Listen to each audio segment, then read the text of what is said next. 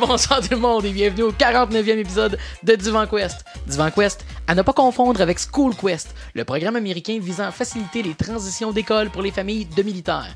Bon, ça, ça ressemble pas du tout, là. Je cherchais juste quelque chose qui avait rapport avec l'école. Parce que nous aussi, comme l'école, on tombe en vacances en juillet. Yay! Je suis Mathieu Bonin, toujours en compagnie de Denis Gravel. Salut! Et plus souvent qu'autrement, de Jean-François Laporte. Salut. Nous sommes aujourd'hui lundi le 26 juin 2017, journée internationale en support des victimes de torture. Alors, on aimerait saluer tout simplement tous nos auditeurs. Désolé, Et on s'excuse. on vous supporte. Alors, qu'est-ce que vous avez fait de beau cette... On vous supporte, bof. On, on- on vous torture, en fait, mais euh, qu'est-ce que... on, on a beaucoup de sport pour notre- nos torturés. Est-ce que Oui! Alors, qu'est-ce que t'as fait de beau de cette semaine, euh, mon, mon petit Dan que tu es? Ben, pas beaucoup de nouveautés de mon côté. J'ai continué ma run annuelle de Chrono Trigger, Mm-hmm. ce qui est toujours le fun. Son pèlerinage virtuel. Mon pèlerinage virtuel. C'est comme la route de Compostelle, mais assis sur un divan. fait qu'il n'y a pas grand-chose de pareil. La route de Chronostel. J'ai rien trouvé de mieux. Ouais. Je cherche depuis tantôt, je suis comme, bah, je vais- juste rien Ouais, hein. dire. T'es un sage homme. Une, une belle occasion de se taire. C'est euh, ça. Euh, ça. J'ai euh, fini Shovel Knight Spectre of Torment. yes. Euh, vraiment nice, beaucoup, beaucoup aimé. Le gameplay est vraiment le fun. Puis, euh, L'histoire est nice, là. J'ai été surpris de l'histoire qui Ouais. prenne un penchant si dramatique dans le ton de Shovel Knight. Là. Ouais, ouais, ouais. Ben, malgré il y a toujours eu un certain sérieux à l'histoire, mais celui-là est plus mélancolique. Ah, puis il y a même des éléments nouveaux à, à l'histoire de Shovel Knight, là, à, à tout le mythos Au de lore. l'univers. Ouais, c'est ça. Le- le- les segments flashback sont particulièrement le fun de voir Ah, d'où viennent les, les- la mécanique dans le fond du personnage. Parce que dans, ben, dans le fond, pour ceux qui n'auraient pas joué et pour GF finalement. Ben, ben, en fait, j'ai réussi à récupérer mon DS que mon gars euh, utilisait pour euh, Mar- Mario Bros. Fait que j'ai recommencé. euh, j'ai- Ben- j'ai une heure et quelques demi dans. Shovel Knight. T'as pas fait de section en flashback encore? Non, pas encore. OK. Dans les segments en flashback, dans le fond, ton personnage, Shovel, euh, Spectre Knight de son vivant, euh, t'as un partner. C'est toujours lui qui se place puis qui te permet de te propulser dans l'environnement. Qui est comme le. La comme façon si- que la, la faux te permet de te propulser. euh, Exact. Fait que c'est comme à l'origine, c'était pas aussi macabre. C'était pas juste la faux qui te permettait de, comme de slicer les objets dans les airs. C'était un partner qui te propulsait. Fait que c'était vraiment comme une version comme sympathique Oui, puis en, arrière- pouvoir-là. en arrière de ça, c'est intéressant de voir qu'ils ont réussi à garder le même genre de gameplay quand Mhm. t'es pas un mort vivant avec une faux qui vole, tu sais. Que- Non, c'est. euh, Fait que c'est une belle façon de Bah, beaucoup, beaucoup aimé, euh, voilà. Euh, sinon, je me suis reparti une, une game de I Am Setsuna, mais version Switch cette fois-là. Mhm. Fait que encore autant de fun que la dernière fois. Puis je me suis rendu compte que je l'avais pas fini. Tu sais, j'étais rendu presque à la fin, puis je l'avais pas finalisé la dernière fois. Pour vrai? Fait que, ouais, c'est ça, il me restait peut-être genre deux affaires à faire, là, puis j'ai fait, hey, c'est vrai. Mais vu que je voulais jouer sur la Switch, ben, j'ai recommencé à zéro. Mhm. Puis je n'en parle pas plus. Si vous voulez écouter ma review, épisode 28. Voilà, elle a été faite en long et en large, mais surtout en long. C'est quand d'habitude le monde me regarde puis dit surtout en large. Ça, c'est Bon, une histoire. Le gars, il est versatile.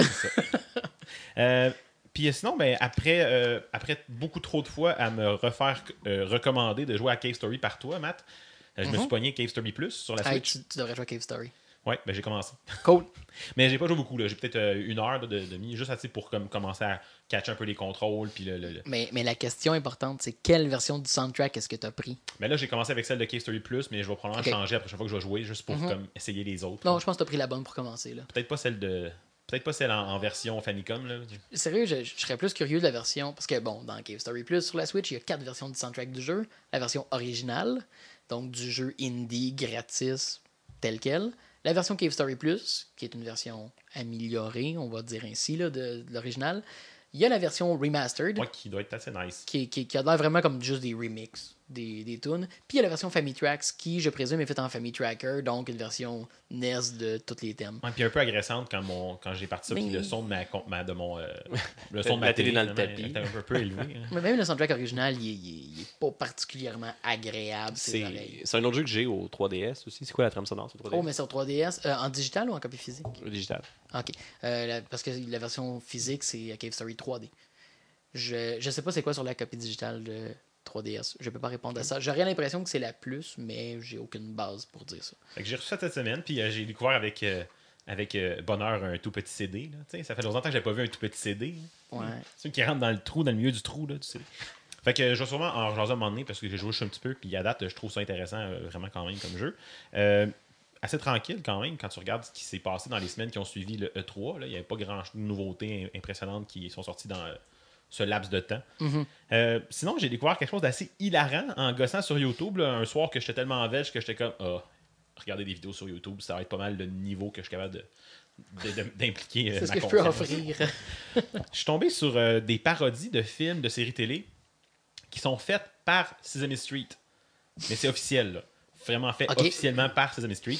Euh, les films, ils ont beaucoup de, un peu le même thématique là, autour de Cookie Monster, puis avec des jeux de mots de Cookie, puis euh, Sure. ils apprennent kid à se contrôler. là. On que, garde les personnages. Cookie Monster, faut qu'il se contrôle pour pas manger genre le biscuit Chewbacca. Genre.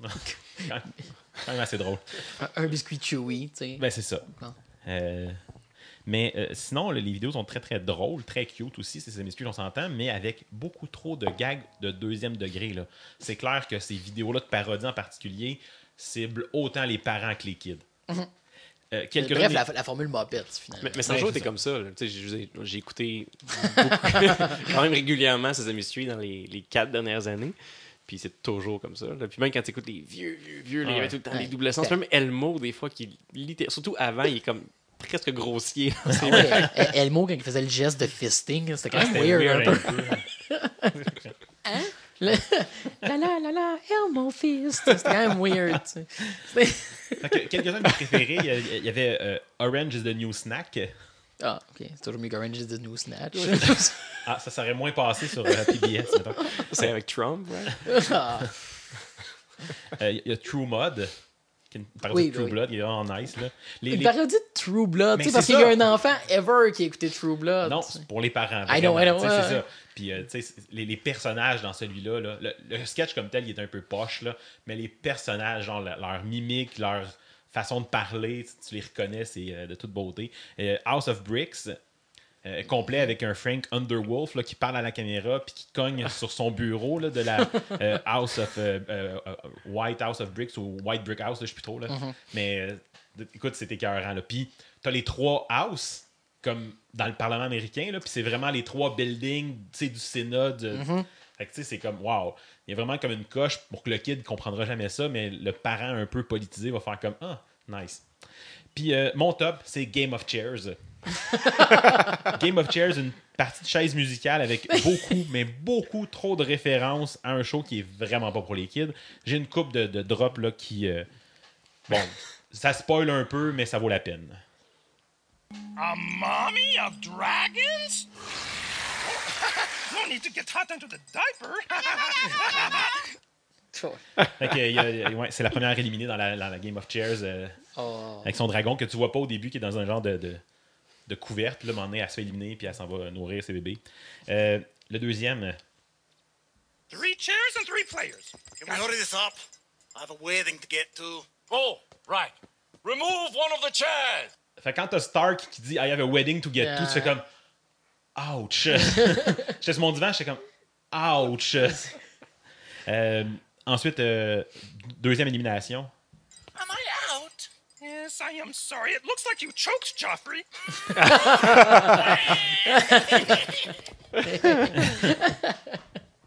Euh, puis euh, on a la quatrième élimination finalement, euh, ben, une des éliminations à la fin euh, qui fait que Cersei est éliminée aussi. euh. You? I'm telling my brother.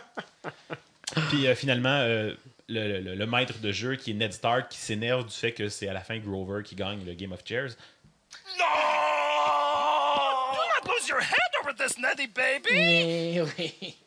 Et en finale, And bring a sweater. I think winter is coming. Tout, tout, tout. Mais euh, pour vrai, euh, on en a écouté beaucoup trop de- d'affilés de ces parodies-là, puis on était crampés comme des gens qui sont pas supposés être crampés de même en écoutant des Street quand on est des adultes. là. Mais Mais- il y a toujours des double sens. Je, sais, je me rappelle, il y a beaucoup des, des artistes invités qui viennent chanter Ouais. des versions semi-street de leurs chansons. Puis quand c'est des filles, genre Katy Perry, des- Elmo passe des commentaires. Comme, Ah, Fait que Pascaro là, qui se lave comme un chat peut aller se rhabiller. euh, ouais, ben oui. Il n'y a rien sur euh, un marionnettiste de Elmo en érection. Là. C'est, Voilà. Fait que sinon, j'ai fait des bulletins, mais ça, tout le monde s'en torche. C'est vrai? Matt? Oui. Euh, ben, premièrement, c'est, je vais faire du housekeeping, euh, vu que, comme on a mentionné vaguement en intro, euh, ce sera notre dernier épisode avant notre pause. Il reste par contre la semaine prochaine une causeuse, euh, c'est-à-dire le 3 juillet, une causeuse sur les séries télé euh, de moi et Dan seulement, parce qu'elle a été euh, enregistrée préalablement en l'absence de Monsieur Vous, Laporte. vous prévoyez mon absence? Ça nous arrive. Puis- fait que c'est ça, suite à cette causeuse-là, on est en pause et le prochain épisode sera disponible le 14 août. Donc, à moins d'un contretemps, on devrait aussi avoir des grosses surprises pour nos très chers Patreon. Et également pour ces derniers, ben, les paiements sont effectivement suspendus pour le mois de juillet. Donc, euh, on ne vous demande pas de payer pendant qu'on se la coule douce. Voilà. Euh, ensuite, euh, ben, dans les dernières semaines, certains d'entre vous ont pu voir que je me suis adonné, comme je l'ai mentionné plusieurs fois, à du VR, euh, encore une fois, et avec euh, mon collègue euh, Jean-François Crompe de Rétro Nouveau et responsable de RZO. En fait, seul créateur euh, force derrière euh, la plateforme RZO. Qu'on remercie pour ça. quand- Et, euh, énormément, oui.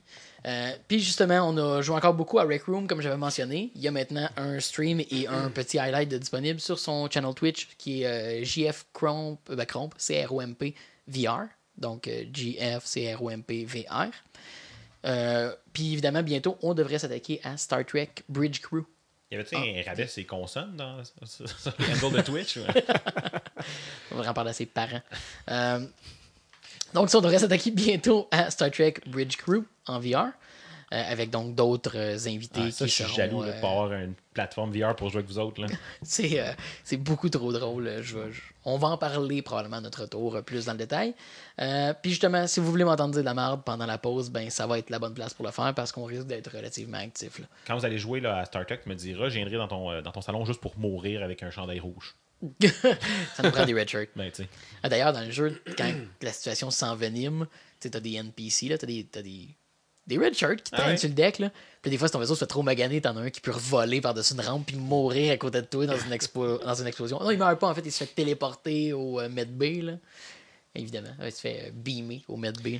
Scotty, beam me up. Voilà. Euh, et euh, ben, je vais vous offrir une micro-review parce que l'épisode de cette semaine ne va être que des discussions. C'est les vacances pour nous autres aussi. On a diminué la préparation un petit peu. Puis on va juste comme faire une. En fait, deux discussions euh, sur divers sujets qui nous tentaient de parler finalement. Ouais.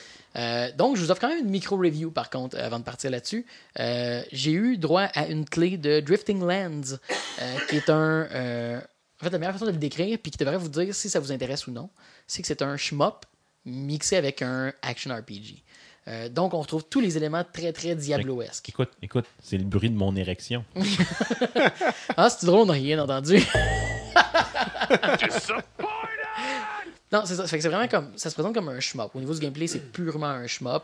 Euh, un petit peu bullet L-ish par moment, euh, mais avec tous les éléments qu'on attend d'un ARPG aujourd'hui. Donc, beaucoup de loot, beaucoup, beaucoup, beaucoup, beaucoup de personnalisation. Euh, en limite, si j'ai un point négatif à y donner présentement, c'est que c'est overwhelming la première game que tu pars. Parce que tu arrives dans le, le- Bref, c'est basé. c'est- Évidemment, c'est un shmup, là, donc c'est des vaisseaux.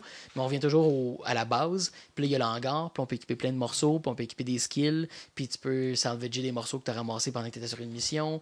Puis tu peux aller acheter du stock. Il y a tellement de choses au début que tu sais pas vraiment où donner ton attention. Parce qu'il n'y a pas de tutoriel ou. euh, Euh, c'est un tutoriel mécanique. Il te montre ce que tu peux faire. Puis il y a un paquet de fenêtres qui pop up pour te, comme, te guider dans le tutoriel, mais il y en a comme quatre d'une shot qui apparaissent. Là, tu peux aller lire. Tu es comme, OK, j'ai digéré ce qui est écrit, mais c'est beaucoup. Euh, mais le jeu, par contre, est pas si difficile au début que d'avoir pas fait grand chose au début ou d'avoir testé un peu te pénalise. Donc, c'est pas vraiment un problème. Euh, une des choses que j'ai trouvé vraiment intéressante, euh, c'est que c'est quand même très très narratif, ce que j'aurais pas attendu d'un shmup. Mais au début, je trouve que peut-être justement un peu trop d'histoire pour la quantité de tableaux. Parce que là, tu commences dans des tableaux, des tableaux, des tutoriels. Puis t'es comme, ok, je peux-tu aller tirer? C'est un shmup que je suis en train de jouer. Ouais, je veux faire des Euh, piou-piou. Mais la présentation, là, pour un jeu indie, c'est facilement une des présentations les plus lichées que j'ai vues. C'est beau, c'est détaillé. Toutes les petites transitions, tous les détails sont vraiment de très très haute qualité. Il n'y a rien qui dit que c'est un indie, ce jeu-là. Euh, je sais que ça peut avoir l'air négatif là, envers les indies, mais pas du tout. C'est juste un niveau de polish incroyable. Euh, J'ai pas d'extrait de musique, ce qui est quand même rare, mais c'est une Ben micro-review. La musique est vraiment, vraiment cool. C'est du metal synth. C'est très, très là. euh, genre, c'est synth metal euh, japonais, là, comme les séries East, des trucs comme ça, mais un peu plus dramatique à cause du ton de l'histoire, mais c'est de la super musique. C'est vraiment cool la musique qu'il nous présente. Ça, ça, ça se rajoute juste à la belle production. Puis c'est un shmup maudit. Mais tu peux personnaliser là, tous les power-ups que tu utilises. T'as plein de- tu peux acheter plein de vaisseaux différents. Tu peux tout changer les pièces que tu as dessus. Le, le plating d'armure, le type de shield. Les power-ups se, ré- se, se régénèrent comme dans toutes les ARPG. Là. Fait que tes skills se régénèrent. T'as un cooldown, puis tu le réutilises. T'as autant un power-up qui fait que tu vas soaker les balles, puis ça va les transformer en énergie pour te guérir pendant deux secondes. Euh, c'est c'est tout ça ensemble. J'ai pas joué beaucoup à date, j'ai à peu près une heure. Mais euh, c'est sûr je vais y retourner parce que c'est très cool. L'histoire est un peu simple à date, mais bien comptée quand même. Euh, Puis c'est juste du bon shmup. Puis avec tellement de façons différentes de l'approcher selon ce que tu équipes. Plein de beaux éléments. Le jeu est vraiment bien testé, c'est évident. Fait que ça pour moi cette semaine. On va venir sur ce haut point. Fait que c'est à toi, JF. Euh, yes, ben, j'ai eu la chance cette semaine d'écouter Lego Batman. Oui. Ah, Que- pas que- vu encore. hein. Ben, ben, c'est ça, non plus. Je me suis rendu compte que j'avais oublié que c'était euh, que c'était sorti. Euh, quelle belle surprise, sérieusement. Tu sais, je sais qu'il y a eu beaucoup de hype qui l'ont entouré. C'est ah, c'est Lego Batman. C'est sûr ça allait être. tu sais, C'est c'est- c'est ciblé vers, euh, bon, vers notre marché, puis c'est c'est certain qu'on allait apprécier. Mais ça a dépassé mes attentes, honnêtement. là. Euh, je l'aurais cru plus dirigé vers des enfants que ça s'est avéré l'être. Donc, beaucoup de gags euh, étrangement matures, et même il y a des bouts que les enfants ne comprendront pas du tout, là, qu'est-ce qui se passe. Euh, énormément de références au film de Batman précédent, là, du premier avec Adam West, et beaucoup d'hommages à Adam West que j'ai trouvé euh, assez intéressant cette semaine, vu que ben, même. Adam West est décédé. Donc, euh, beaucoup de références, puis des belles références, là, littéralement. Et euh, à la culture geek en général aussi, là. Euh, de Sauron jusqu'au Dalek de Doctor Who. Là. Wow, quand On tire large. Ouais, c'est ça. Fait que, euh, disons que le Joker s'est trouvé des amis euh, intéressants pour ce film-là. Euh, L'esthétique des, des films Lego est toujours comme aussi intéressante. C'est tout est fait en Lego. Dans le film, les, les nuages, c'est clairement des amas de blocs Lego qui flottent dans le ciel, c'est malade. Puis c'est tout le temps euh, très assumé, très self-aware. Ah, tu sais, le, le Joker met une bombe en ville, puis c'est dangereux qu'il y ait une bombe en ville parce que ça peut briser la table en deux, puis il y a un gouffre en dessous. Tu sais, les, quand les policiers tirent avec le fusil, ça, ça- ils ça lance des petits blocs Lego, puis ils font piou piou piou piou piou piou piou piou piou. Ben, ils font avec leur bouche. Je pense qu'on a un extrait. Ouais. Et voilà. Oh, c'était C'est une grosse fusillade. Hein? C'est euh, John Wick Lego, je pense. C'était vraiment les, les- les- Ok, ça c'est. C'est vraiment les policiers qui tirent puis qui font les, les bruits, les petits. Voilà. C'est- Clairement, c'est leur bouche qui, C'est qui le très fait. Euh, tous les, les Master Builders qui y avait dans le film de, de Lego aussi qui, qui Mm-hmm. reviennent. Batman, c'est un Master Builder. Fait qu'il il construit sa Batmobile avec ce qu'il y a autour de lui, au dépend de ce qu'il y a autour de lui. Et c'est un vrai jerk, fait que c'est vraiment malade. Euh, ça vaut la peine, sérieux, si vous l'avez pas vu. C'est à faire pendant vos vacances, les gars. Ça vaut la peine. C'est Euh, noté. Niveau gaming, euh, j'ai été me chercher suite au E3 où ils ont annoncé le prequel de Life is Strange. Ouais. Euh, je me disais, hey, j'ai jamais joué à ça. Et ils sont comme tous gratuits sur le PlayStation avec euh, l'abonnement PlayStation Plus. Fait que je suis allé me les chercher. C'est drôle, hein? C'est un drôle de timing, hein? Wink, wink. Non, mais t'aurais pensé justement au contraire. tu sais. Quand, tu fais une annonce, tu vas faire des ventes. Ouais. Fait que c'est. Ben tant mieux. Oui. Non, mais ça fait un petit bout qu'ils sont gratuits en plus. Mhm. Euh, que j'ai pas, euh, pas joué des heures et des heures de jeu, mais j'ai mis quelques heures assez pour. Les mécaniques sont vraiment intéressantes. Je trouve le, le- le personnage peut revenir dans le temps, peut manipuler le temps. Donc, tous les choix que tu fais dans le jeu, tu peux revenir en arrière puis faire un choix différent dans la discussion. Mais le jeu est conçu en conséquence de ça. Que c'est super intéressant. Je trouve que pour un jeu. euh, euh, comme ça, c'est comme toutes les euh, The Wolf Among Us, Ouais. comme les Walking Dead et Qui sont compagnie. là. essentiellement des histoires interactives plus que Exactement. des jeux. Puis qu'il y y a rarement beaucoup de gameplay ou rarement, tu sais, ben, là, il y a des puzzles, mais parce que, faut que tu- parce que tu peux utiliser le temps, mais ça permet d'amener des choses que tu dois faire dans un certain ordre. Des fois, il y a des objets qui vont revenir avec toi dans le temps. Donc, tu sais, il y a un- une dimension puzzle qui est intéressante dans un style de jeu Comme dans. Braid. un petit peu. les objets qui reviennent. Ben, c'est- à l'occasion, mais c'est juste, juste, Ouais. juste pour dire que le, le gameplay est un peu différent. Et euh, l'histoire est quand même vraiment intéressante. Le, le acting des personnages est vraiment malade et la musique fit comme vraiment parfait. Tu sais, bon, on est, on est dans, un, dans une école secondaire, c'est des adolescents, donc des adolescents moody dans leur crise ado et dans euh, la jalousie. et- c'est c'est la vie à Dan, finalement, euh, du point de vue des, des élèves. Non, mais, de- mais d'une- une version américaine de ça est pas fréquente dans les jeux. C'est quasiment une phrase. Il y Ouais. plein de mots, faites-en une, là, mais on n'a pas eu- souvent eu cette perspective-là. Les jeux japonais vont souvent se passer dans les écoles Ouais, secondaires, les trucs comme ça. Avec des franchises euh, intenses juste là-dessus. Exact, mais on n'a pas ça ici. Je peux, je peux pas facilement nommer un jeu qui se passe dans une école, puis encore moins qui fait une narrative sérieuse. Ah, ok, parce que j'allais te proposer Etoful Boyfriend. Mais ça reste dans les jeux Ouais, un mais peu c'est euh, japonais. mais c'est japonais. Le jeu est japonais aussi? Ouais. Ah, je pensais que le jeu était quand même Non, américain. c'est puis- traduit. Ah ouais. Et oui. Eh bien, Donc, mais c'est pas Life is Strange qui m'a qui m'a tant accroché cette semaine, ma- malgré tout ça. C'est plus que. c'est Etoful Boyfriend. Non. Euh, c'est plutôt que Life is Strange m'a amené à, à lire un peu plus, à m'informer un peu plus sur le, le prochain jeu des développeurs de Life is Strange qui est Vampire. Donc, ben, van- vampire Vampire. avec un Y Ouais. et pas de E à la fin. Donc. V-A-M-P-Y-R. euh, qui est un jeu qui a aucun rapport avec Life is Strange, euh, où on parle d'un action RPG, un, un peu avec des dialogues à la Mass Effect, là, où on peut faire plusieurs choix, où tous nos choix vont influencer l'histoire. Et Euh, que tous les arbres de dialogue finissent par I should go. Ah, J'ai hâte. J'aimerais ça pour une vidéo pour que le monde voit ton move. Juste les épaules. Euh, vous pouvez regarder en VR. Voilà. Quand il marche, il marche toujours comme ça. Dans ma tête, il y a toujours Billie Jean qui joue. Fait que je vraiment. Euh, non, mais dans le fond, c'est un- avec tous les, les Vampire, Vampire, avec tous les, les- les dialogues la Mass Effect, qui est un action RPG complet, euh, mais avec toute une mécanique de combat et de skills un peu à la Dishonored. Le jeu honnêtement vraiment intéressant, euh, où tu joues un personnage qui, qui doit comme bon il y a des vampires, mais les vampires sont connus, c'est pas caché comme dans toutes les histoires de vampires qu'on voit tout le temps. Tout le monde sait que ça existe, mais il y a comme une entente un peu entre les, les gardes et les vampires. Donc tu- ça paraît que t'es un vampire, puis les gens font Hey, t'es un, t'es un vampire, puis c'est correct qu'on commence cette discussion en, en étant au courant. on met les fesses à la table. Les fesses à la table? Les fesses à la table. Mais ce qui est vraiment intéressant, c'est que tu peux.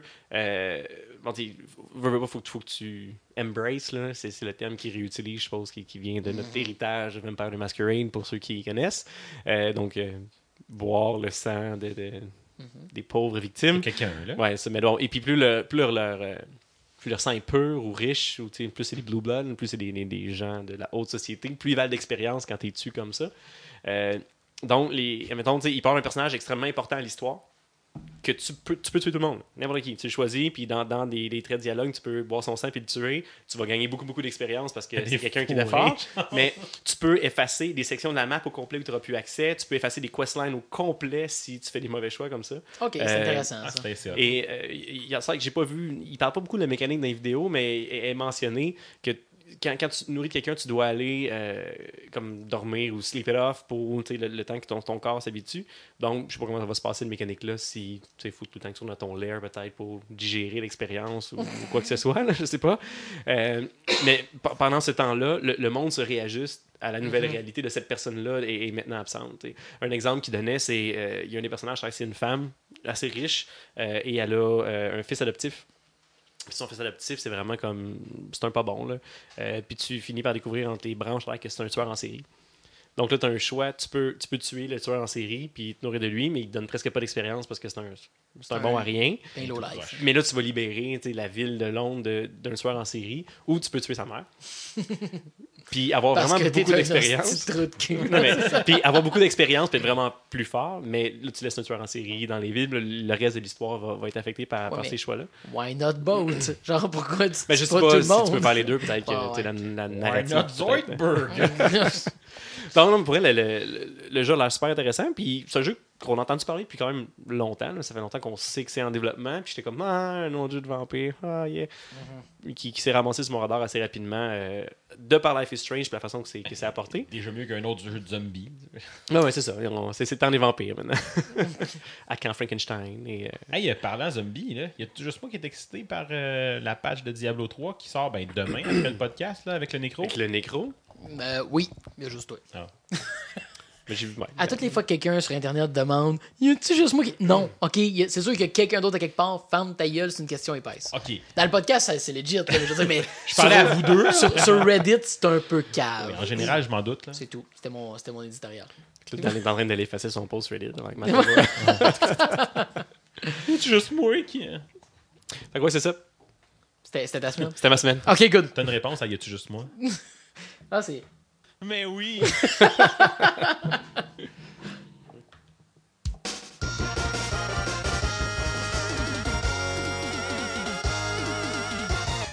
On va faire court dans les nouvelles cette semaine. Euh, premièrement, dans un savoureux exemple d'ironie, ou de pas ironie, là, les défenseurs des différentes définitions du mot, ayant beaucoup plus de temps à perdre que moi, et c'est peu dire, parce que je fais quand même un podcast de gaming deux fois par mois, là, fait que presque depuis deux ans. Là. En tout cas, euh, on a eu droit cette semaine à une fuite, là, un leak chez Apple. Euh, C'était la fuite de l'enregistrement Il est tombé de jus de pomme. quand, vous êtes prêts. Attends, je, je- je vais me- Merci. C'était la fuite de l'enregistrement d'un briefing interne sur la gestion des fuites. Ça. Ah, Euh, beau. En résumé, là, Apple a créé une division qui s'appelle le Global Security, qui supervise la sécurité dans ses usines et aide à prévenir le vol de pièces qui se revendent plus cher qu'un mois de salaire de leurs employés. hein.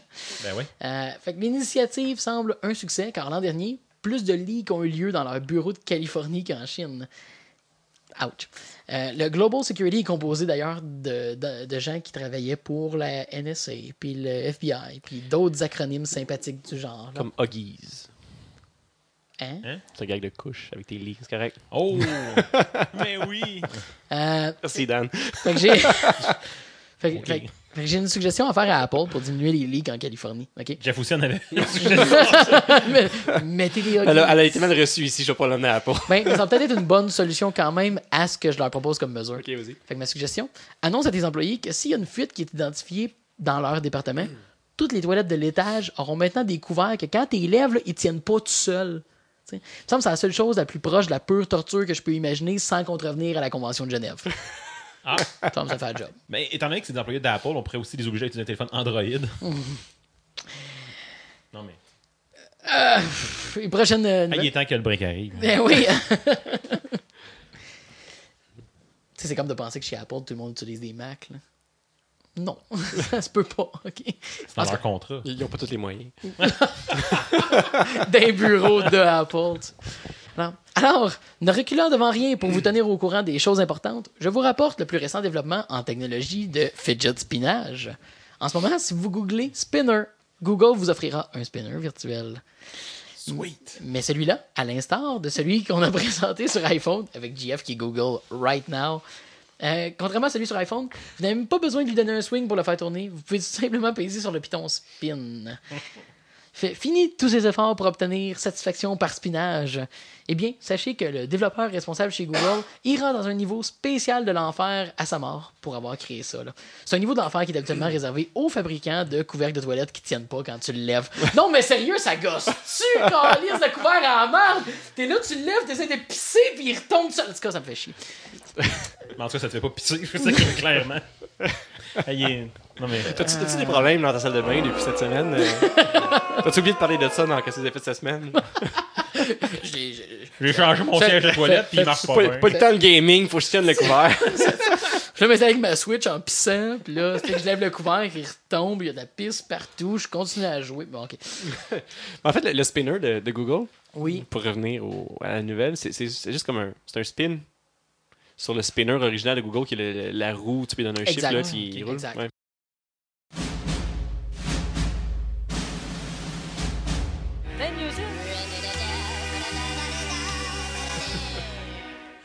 Hey, euh, je me gâte.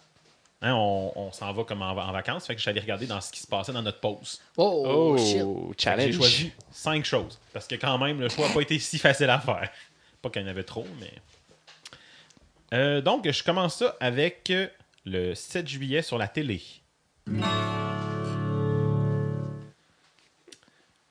Sur la base, nous, vieille franchise, série de mouvements à couper le souffle par la dernière honte de la famille survivant, comme une tentative de tuer un vampire pour sauver l'Europe. De- je, je non. Je non. Juste non. T'as vu- euh, Vieille série, famille survivant, vampire. Vampire. Est-ce que c'est euh, vampire, vous avez dit vampire? Non, malheureusement. C'est la mort, vous voici bien. Sweet. un reboot.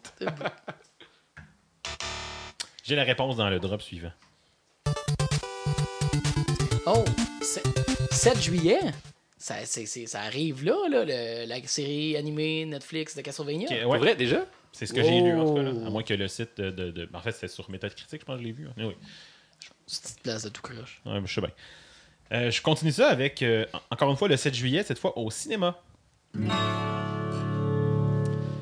La joie de son passé garçon vit à la maison pour vivre avec sa tante. Sous la supervision d'un mentor, la couleur ou deux pour accepter une personne non trouvée. Essayez également de remplacer deux quotidiens normaux par des pensées. Distrait montre qu'il est plus qu'un héros de quartier convivial. Bientôt, il doit mettre leur force à l'épreuve lorsque deux vautours, mauvais oiseaux, enveloppaient sa petite amie. Spider-Man Homecoming. Yeah. Félicitations. Yeah. Félicitations. Les deux vautours, ça l'a aidé, là. Ouais. Hey, alors, euh, j'ai ici un drop quand même pour nous aider à, à être euh, nostalgique.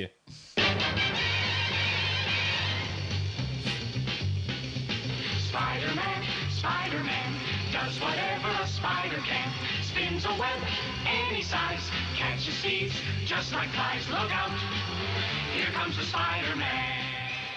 J'aime tellement ça aller chercher des, vie- des vieux jingles de vieilles séries des années 60. Là. Il y a un petit bonheur là-dedans. Écoute, hein, je fais ce que je peux pour avoir un peu de bonheur dans ma vie.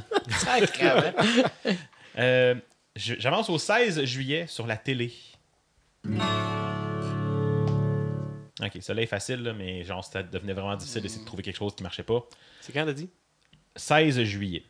Après une visite de l'été pendant près de 10 ans, les mots de la maison et éventuellement aussi devenir réels l'hiver venu. Euh, Game of Chairs.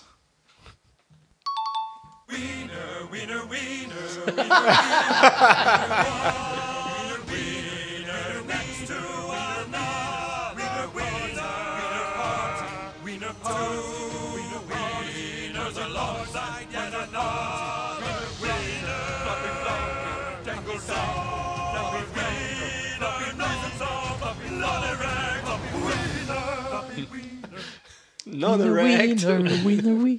C'est euh, pour, pour ceux qui n'auraient pas reconnu, c'est l'intro des épisodes de South Park qui, euh, qui ont une thématique, euh, un mélange de Game of Thrones puis de Exact. Lord of the Rings. là. Les épisodes, dans le fond, qui sont l'espèce de prequel à South Park Stick of Truth, Ouais. ouais. qui, qui était le jeu. C'est vraiment relié direct là, avec le, le- comment? C'est le nom du restaurant, là, le Red quelque chose Wedding. Là. Ah. C'est des très bons épisodes. Je pense que c'est deux épisodes là, de toute beauté. Fait que j'avance ça euh, au 21 juillet sur la Switch.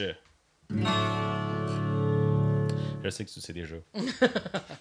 Euh, L'action splatting d'encre est de retour et plus cool que jamais. En fait, c'était pas aussi simple que ça. Dans la- Je pense que ce mot-là n'était pas là dans la version en anglais. Il est arrivé en chemin. Il est arrivé en chemin. Fait qu'on va donner un point à Google Translate. Pour Comment- Google? Et voilà. Et voilà. Je vais quand même lire la- le reste parce que, tu sais. Commencer suite hype environ splatting encre compost sounding. Comme les, comme les enfants derrière contre Calmar le tireur chaos coloré 4-4 étapes. Calmar le tireur. La prochaine fois que quelqu'un dit de la merde, je vais dire Toi, t'es, t'es compost sounding. Genre, tu dis de la merde.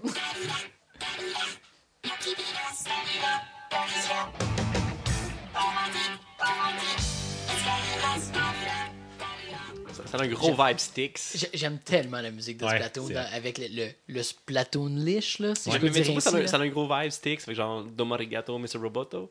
Ah, j'avoue, j'avoue. Mais c'était pas autant présent dans les, euh, dans les chansons du premier titre. C'était plus punk, l'influence générale du premier. Puis là, le- la musique évolue, là, il est plus électro dans le deuxième.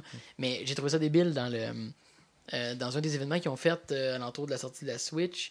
Il y avait des shows live sur le channel de Nintendo au Japon. Puis toutes ces tunes-là étaient jouées live, mais la fille chantait avec un espèce de vocoder, puis Ah, euh, faisait tout ça là, live. là. c'est c'est hot. c'est- c'est pas, c'est pas, c'est pas un synth qui fait ces sons-là, c'est une fille qui chante avec plein d'effets par-dessus. Ça, c'est très cool. C'était vraiment. De C'était ça sur mon c'était micro pareil. pendant que je fais le podcast, ça serait peut-être plus compréhensible. Ce serait plus drôle en tout cas. Ah! Mais- Je finis ça avec le 28 juillet au cinéma. Ah, puis fuck it, là, je vais juste aller avec le vrai descriptif. Euh, Je pense que c'est plus drôle de même. Le Emoji Film déverrouille le monde secret encore jamais vu à l'intérieur de votre smartphone. Caché dans l'application de messagerie est Textopolis, une ville animée où tous vos emojis préférés en direct dans l'espoir d'être sélectionnés par l'utilisateur du téléphone. Dans ce monde, chaque emoji ne possède qu'une seule expression du visage, à l'exception de Jean, un emoji exubérant qui est né sans filtre et crève de multiples expressions. C'est ce que j'avais écrit dans mes notes. Eh, Est-ce que c'est un hostie de tas de merde? Yay! Point Mathieu. fait que je me suis dit que Jeff allait sûrement aller le voir vu son amour des emojis. là. Ben oui. C'est- Oh, ouais. C'est- c'est- en fait, pour lui, là, c'est euh, c'est anthropologique d'aller voir ce film-là. là. C'est- C'est ça, c'est pour continuer les études sur le sujet. Au retour des- de la pause, une grosse réflexion sur des emoji movie. Vous pouvez skipper un épisode. Ok, fait qu'on revient juste le 20 que Ouais, 28, ou parce euh. que. On vous en supplie, skippez-le.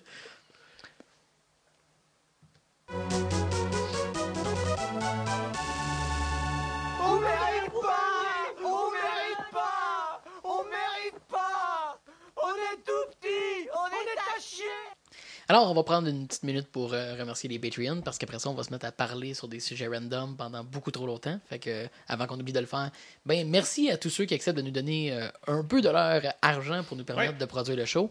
En fait, merci à nos Patreons puis merci à tout le monde de nous écouter. Ouais, vraiment. Parce qu'on approche bientôt des deux ans qu'on fait ça. Quand même. Puis c'est toujours, toujours aussi plaisant d'avoir du feedback de votre part. C'est. À toutes les fois. Tu sais, des fois, tu te dis, ah, je suis je suis un petit peu tanné, c'est beaucoup de temps, c'est de l'effort. Puis là, aussitôt que t'as comme du monde qui, qui intervient sur Facebook, puis qui réagit, puis qui entame une discussion avec nous autres, c'est. Il n'y a rien, rien, rien qui fait. qui donne plus de raisons de le faire. Le, le moindre commentaire qu'on reçoit qui fait un pop-up sur notre, notre téléphone euh, nous rend joyeux. là. Moi, je reçois un commentaire, puis je suis comme Ah, un commentaire Divan Quest, wouh! Puis des fois, c'est- sais, c'est rien, c'est deux, trois mots, mais Ah, il y a un commentaire. C'est vraiment de la merde, votre show. Oh yeah! On a un commentaire! Mais chaque commentaire est apprécié, qu'il soit bon ou mauvais, mais en fait. euh, Oui. C'est ça, c'est- c'est un, c'est un vieux cliché, mais je le comprenais pas jusqu'à temps de faire ça. Ouais. Euh, merci. Parce que c'est vraiment vrai. Ouais. Merci. Merci. Discussion. Discussion. Sur quoi, euh, Matt? Euh, en fait, euh, ben, je- j'y arrive, là. hein. Euh, je suis récemment tombé sur euh, la est ta chaîne. mère. Il est temps qu'il prenne un break. Il Non, est plus agréable. J'avais, je- comme si je l'avais déjà été. Ah! Euh, J'avais juste pas une note devant moi pour commencer. Là. Euh, je suis récemment tombé sur la chaîne YouTube PBS Idea Channel, euh, qui est une chaîne animée par Mike Rugnetta, dans laquelle il présente une thèse, straight up. là. Il nous propose une thèse en ouverture, toujours en commençant avec Here's an idea. Puis des fois, c'est un peu farfelu, mais il passe toujours quand même le reste de l'épisode à l'explorer. Ben, merci de nous avoir fait découvrir ça. Je pense que je vais meubler beaucoup de petits moments de lunch là, dans mes vacances. Là, à genre, bon, qu'est-ce que je fais pendant que je mange mon sandwich? Là? Ah, j'en, j'en ai écouté vraiment une pelletée cette semaine là, quand j'ai découvert ça. Ça fait un petit bout que, que ça roule, puis il fait souvent des trucs sur les jeux vidéo. Puis il y en a des plus vieux qui explorent vraiment les genres de jeux vidéo. C'est Ok, ok, j'ai vraiment pas. J'ai Ouais. trouvé un seul qui parlait de jeux vraiment. Parce qu'effectivement, c'est pas, un- pas une discussion sur les jeux vidéo de sa part qui va nous amener à notre discussion sur les jeux vidéo. Euh, parce qu'en mars dernier, il y avait un épisode qui suggérait que la série télé, bon, en gros, je veux dire, à la Netflix, euh, comme étant le médium le plus important de notre époque. Euh, c'est un épisode évidemment très intéressant pour que je prenne la peine d'approcher ça comme discussion aujourd'hui. Je vous suggère évidemment fortement, fortement, fortement hein, de l'écouter, puis même immédiatement si c'est une option là, pour vous. C'est l'épisode intitulé Our Netflix Series, Our Most Important Media. Bon, ceci dit, après chaque vidéo, la semaine suivante, Mike fait un retour sur les commentaires pertinents qui ont suscité des discussions sur YouTube. Et évidemment, quelqu'un a suggéré les jeux vidéo comme réponse alternative. Bon, je pense que je pense pas qu'il y a beaucoup de monde qui considère vraiment cette réponse-là. Là. Euh, je pense pas que les, les jeux aussi populaires qu'ils soient ont vraiment comme infiltré toutes les sphères de la société que c'est le média le plus consumé par tous aujourd'hui. Mais je pense qu'il y a quand même quelque chose à analyser au sujet des jeux. surtout c'est encore considéré. Les, jeux sont encore considérés comme un média émerge- émergent, en fait. Là. Ben aussi, ils sont pas, sont pas pris sérieusement. Tu sais, le monde qui joue à Candy Crush sur leur téléphone, Ouais. c'est un gogos. Mais tu sais, souvent, ils vont comparer, quand, quand ils vont dire, mettons, que les jeux vidéo sont de l'art, ils vont comparer avec le cinéma, puis ils vont dire le cinéma a déjà tu sais, 50, 60, 70 ans, 80 ans d'histoire, tandis que les jeux vidéo, c'est quand même récent dans le grand scheme. of Fait que ça sera peut-être euh, dans la deuxième version de ton vidéo dans 100 ans. Et voilà. Euh, petit vieux Rugnetta nous expliquera ça. Non, mais, mais bref, je pense qu'il y a vraiment des choses à analyser là-dessus, mais plutôt en quoi les jeux vidéo ont possiblement influencé le format, le format, le format série Netflix, puis comment, en retour, eux aussi ont été influencés ou mériteraient d'être influencés par ce format-là. Euh, fait que je vais vous présenter, pour ceux qui n'auraient pas vu la vidéo, les grandes lignes de la- de l'analyse de M. Rugnetta pour ouvrir la discussion. Bon. Euh, les historiens relèvent souvent la relation entre un endroit, une époque et un média, les trois ensemble s'ayant essentiellement entre-définis, comme euh, le théâtre en Angleterre au 16e siècle et le roman en Russie au 19e siècle. Donc, si en rétrospect, il y a des ouvrages de ces genres-là qui sont révérés et considérés comme des monuments de leur médium respectif, souvent à cette époque-là, c'était juste populaire. C'était comme des séries télé qu'on écoute aujourd'hui. C'était là. Il n'y avait pas cette révérence-là ou cette, ce- ce- ce- cette appellation de classique qu'on leur donne aujourd'hui. Non, c'était le divertissement disponible pour le monde qui avait les moyens de se payer ce divertissement. Exact. Puis il tire un lien assez direct là, entre les changements technologiques qui sont utilisés pour répondre aux désirs des gens pour modeler le contenu de ces médiums-là. Euh, il donne l'exemple des Penny Dreadfuls, qui étaient des romans sérialisés. Euh, C'était dans le fond des feuillets d'une trentaine de pages qui étaient vendus vraiment pas cher, puis qui ne peuvent pas exister avant que l'impression se démocratise, comme ce fut le cas au Royaume-Uni dans les années 1800. Donc, finalement, ce qui nous donne Netflix, nous, évidemment, c'est le fait que Internet est partout et est accessible de partout. Donc, depuis tantôt, là, je parle de la série Netflix, mais Ma- euh, Mike Rugnetta tire plus large pour sa définition. Il parle de la série streamable. Euh, donc, d'une série qui, sans être obligatoirement créée pour les services de streaming en ligne, se prête particulièrement à un visionnement boulimique, pour revenir sur nos expressions de l'Académie française, euh, puis qui est forcément lourdement sérialisée. Donc, ça veut dire que c'est une histoire complète qui est divisée en morceaux. Donc, plus Breaking Bad, moins Simpsons. Puis finalement, le dernier point qu'il présente, c'est comment finalement le cinéma se retrouve à être de plus en plus sérialisé depuis la montée des séries télé à grand déploiement. Euh, qu'on pense évidemment, l'exemple fort, c'est le Marvel Cinematic Universe, mais on peut remonter à Harry Potter, on peut remonter, bon, on remonte plus là, mais bon, euh, Divergence, les Hunger Games et la nouvelle approche qu'on a sur Star Wars. Bref, les films événements, euh, depuis une décennie, sont pratiquement toujours non seulement des suites, mais des suites sérialisées. Parce que c'est une chose de faire une suite, mais quand ça s'attache d'aussi près, quand le film a à peine une fin, parce qu'il essaye d'amener le prochain opus de la série, on tombe dans un autre genre. On, on tombe dans les, euh, les, les petits vidéos pendant les génériques à la fin des films qui teasent qu'est-ce qui s'en vient. Les cinq scènes post-credits. Ouais. Avec encore du monde qui part avant la fin, puis que je comprends toujours pas. On, aurait pu croire que j'ai parti un drop du dernier épisode. Genre, T'avais quasiment le même ton quand tu l'as dit en plus. Je me rappelle pas si tu l'avais parlé sur le pod ou pas. Mais, mais, tu sais, par rapport au, Dan, t'en as-tu parlé sur le pod? Mais oui! Ah, je pense que oui. mais par rapport aux, aux vidéos de lui, Oui. dont j'ai oublié le nom, là, Ouais, de- de- évidemment, je, je sais que vous avez écouté la vidéo, fait que si vous voulez euh, Ouais. rajouter à sa définition, allez-y. Ouais. Ben, moi, il y a juste un, il y a un élément avec lequel j'étais plus ou moins en accord. C'est, c'est dans le fond, lui, il, il apportait le point que les séries euh, streamables sont le média, euh, comment il l'appelait? Le, Euh, le major media. le, dit- ouais, le major media, là, comme tu sais, le, le média qui va marquer notre époque, hein, si on veut. Ouais. Euh, puis bon, tu par- il a parlé des Penny Dreadful, qui étaient les, les romans sérialisés. Mais moi, j'avais un- une hésitation, une réflexion par rapport à, à son point. C'est qu'il disait, dans le cas des Penny Dreadful, c'est vrai, mais il prenait aussi par exemple, l'opéra et le poème symphonique qui remontent un peu plus en arrière. Ouais. Euh, puis il disait comme quoi c'est les médias qui ont marqué ces époques-là. Euh, et dans, dans la raison pourquoi il disait que ça marquait ces époques-là, il disait parce que c'était populaire, puis c'est ça qui, était le- au goût du jour à cette époque-là. Puis c'est là que j'accroche un peu parce qu'au niveau de l'opéra et des poèmes symphoniques, c'était pas populaire. La, la- la- la populace n'allait pas voir un opéra ou n'allait pas Mhm. voir un poème symphonique. C'était la chanson grivoise, ces choses-là. L'opéra, c'était pour l'élite. C'est juste que c'est les. C'est l'élite qui avait le, le- le- Qui- le qui- pouvoir de documenter, de laisser Bingo. des traces, donc Mhm. c'est ça qui est resté, mais c'est pour ça qu'il était Mais, commun à l'époque, nécessairement. mais par contre, euh, pas, pour, euh, pas pour forcément l'excuser, mais euh, pour appuyer son point, le- l'idée par contre de réfléchir sur une époque puis de notre perception de cette époque-là. C'est comme il dit, euh, comme il dit aussi dans son vidéo, c'est que à quoi les gens vont penser quand ils vont dire c'est quoi que les gens consommaient comme médias à cette époque-là. Ouais. Euh, évidemment, ceux qui écrivent l'histoire ont une grosse partie euh, Oui. à, à déterminer ça.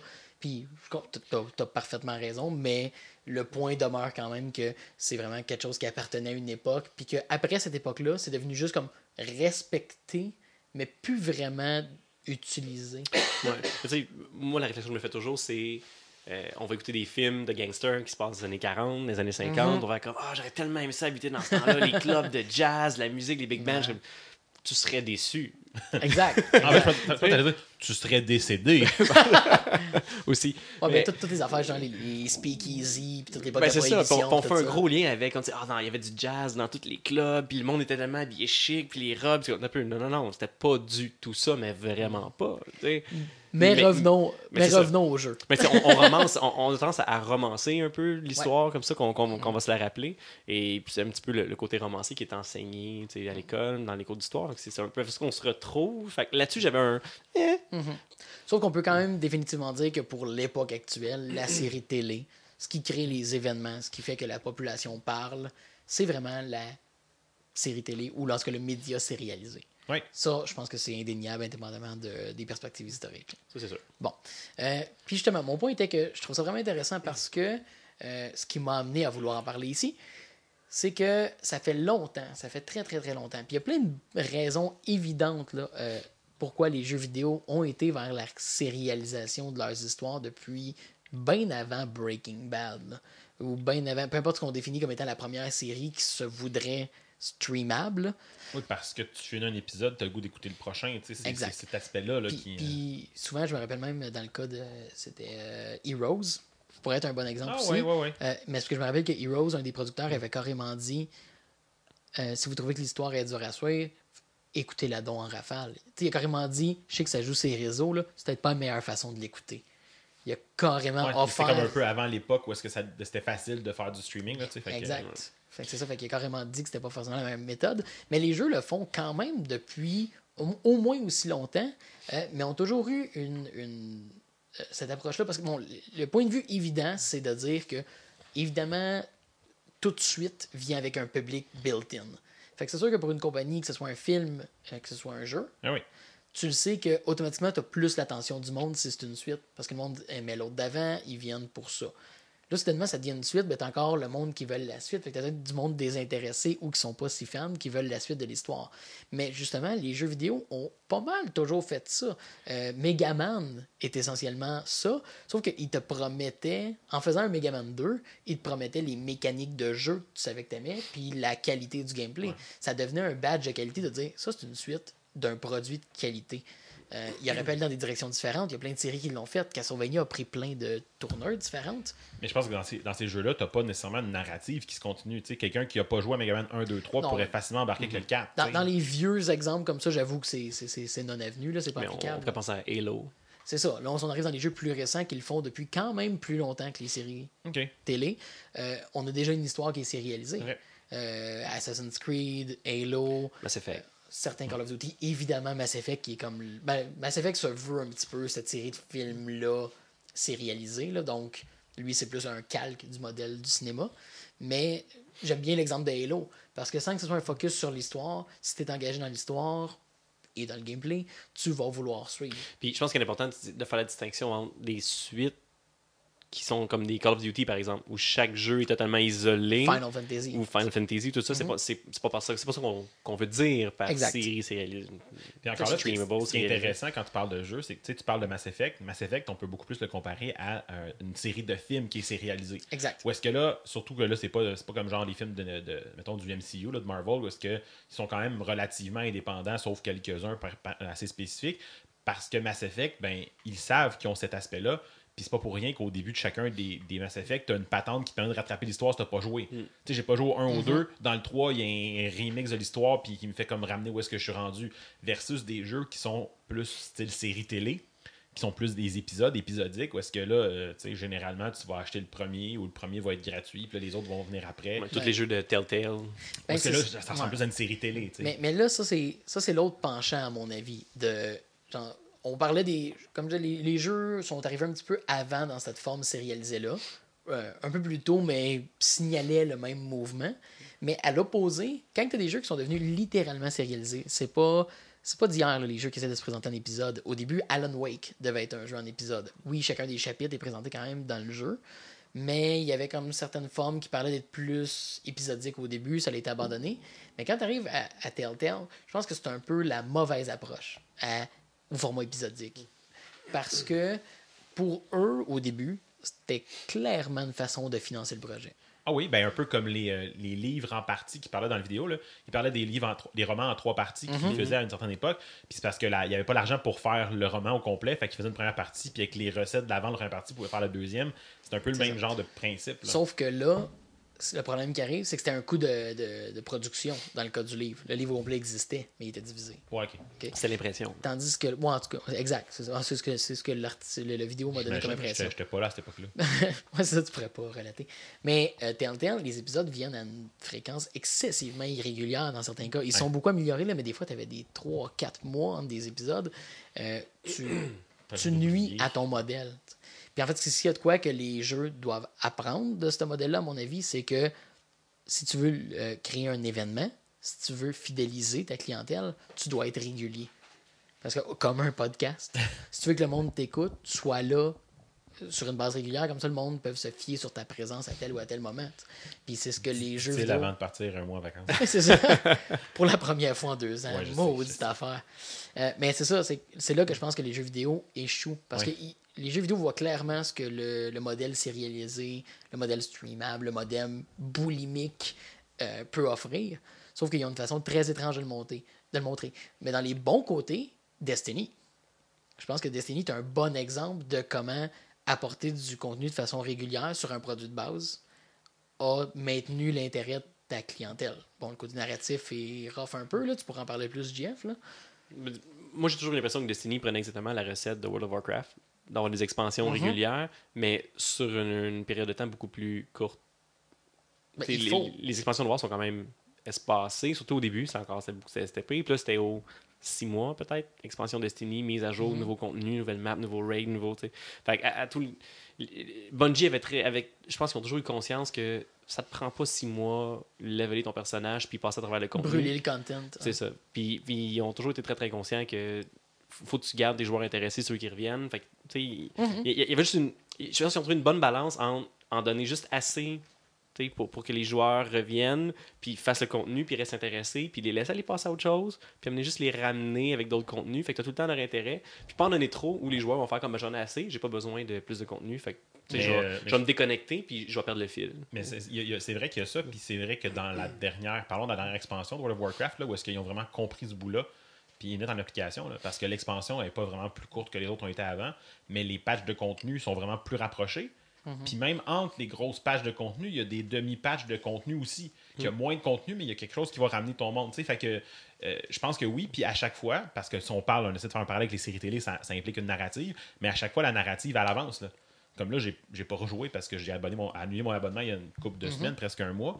Mais là, ça a l'air que si sur ton serveur, le boss de la dernière, du dernier raid qui vient de sortir là, récemment a été tué, tu vois genre la planète des démons dans le ciel au-dessus au-dessus des villes. là. Tu sais, genre comme C'est c'est fait, là. oh shit, là, ok, là, là, on a tué le boss, là, là c'est là qu'il faut qu'on s'en aille, on n'a pas le choix, là, parce que, tu sais, il y a comme, la narrative avance, mais avance réellement, il y a comme Fait- des quoi d'assez intense. Fait que. Dan, il a fermé son compte, mais il continue à lire les nouvelles. Ben, moment donné, Reddit Ah en pop, ah là, tu sais. Fait il faut son fixe. Non, mais, mais c'est ça, c'est que si tu veux maintenir.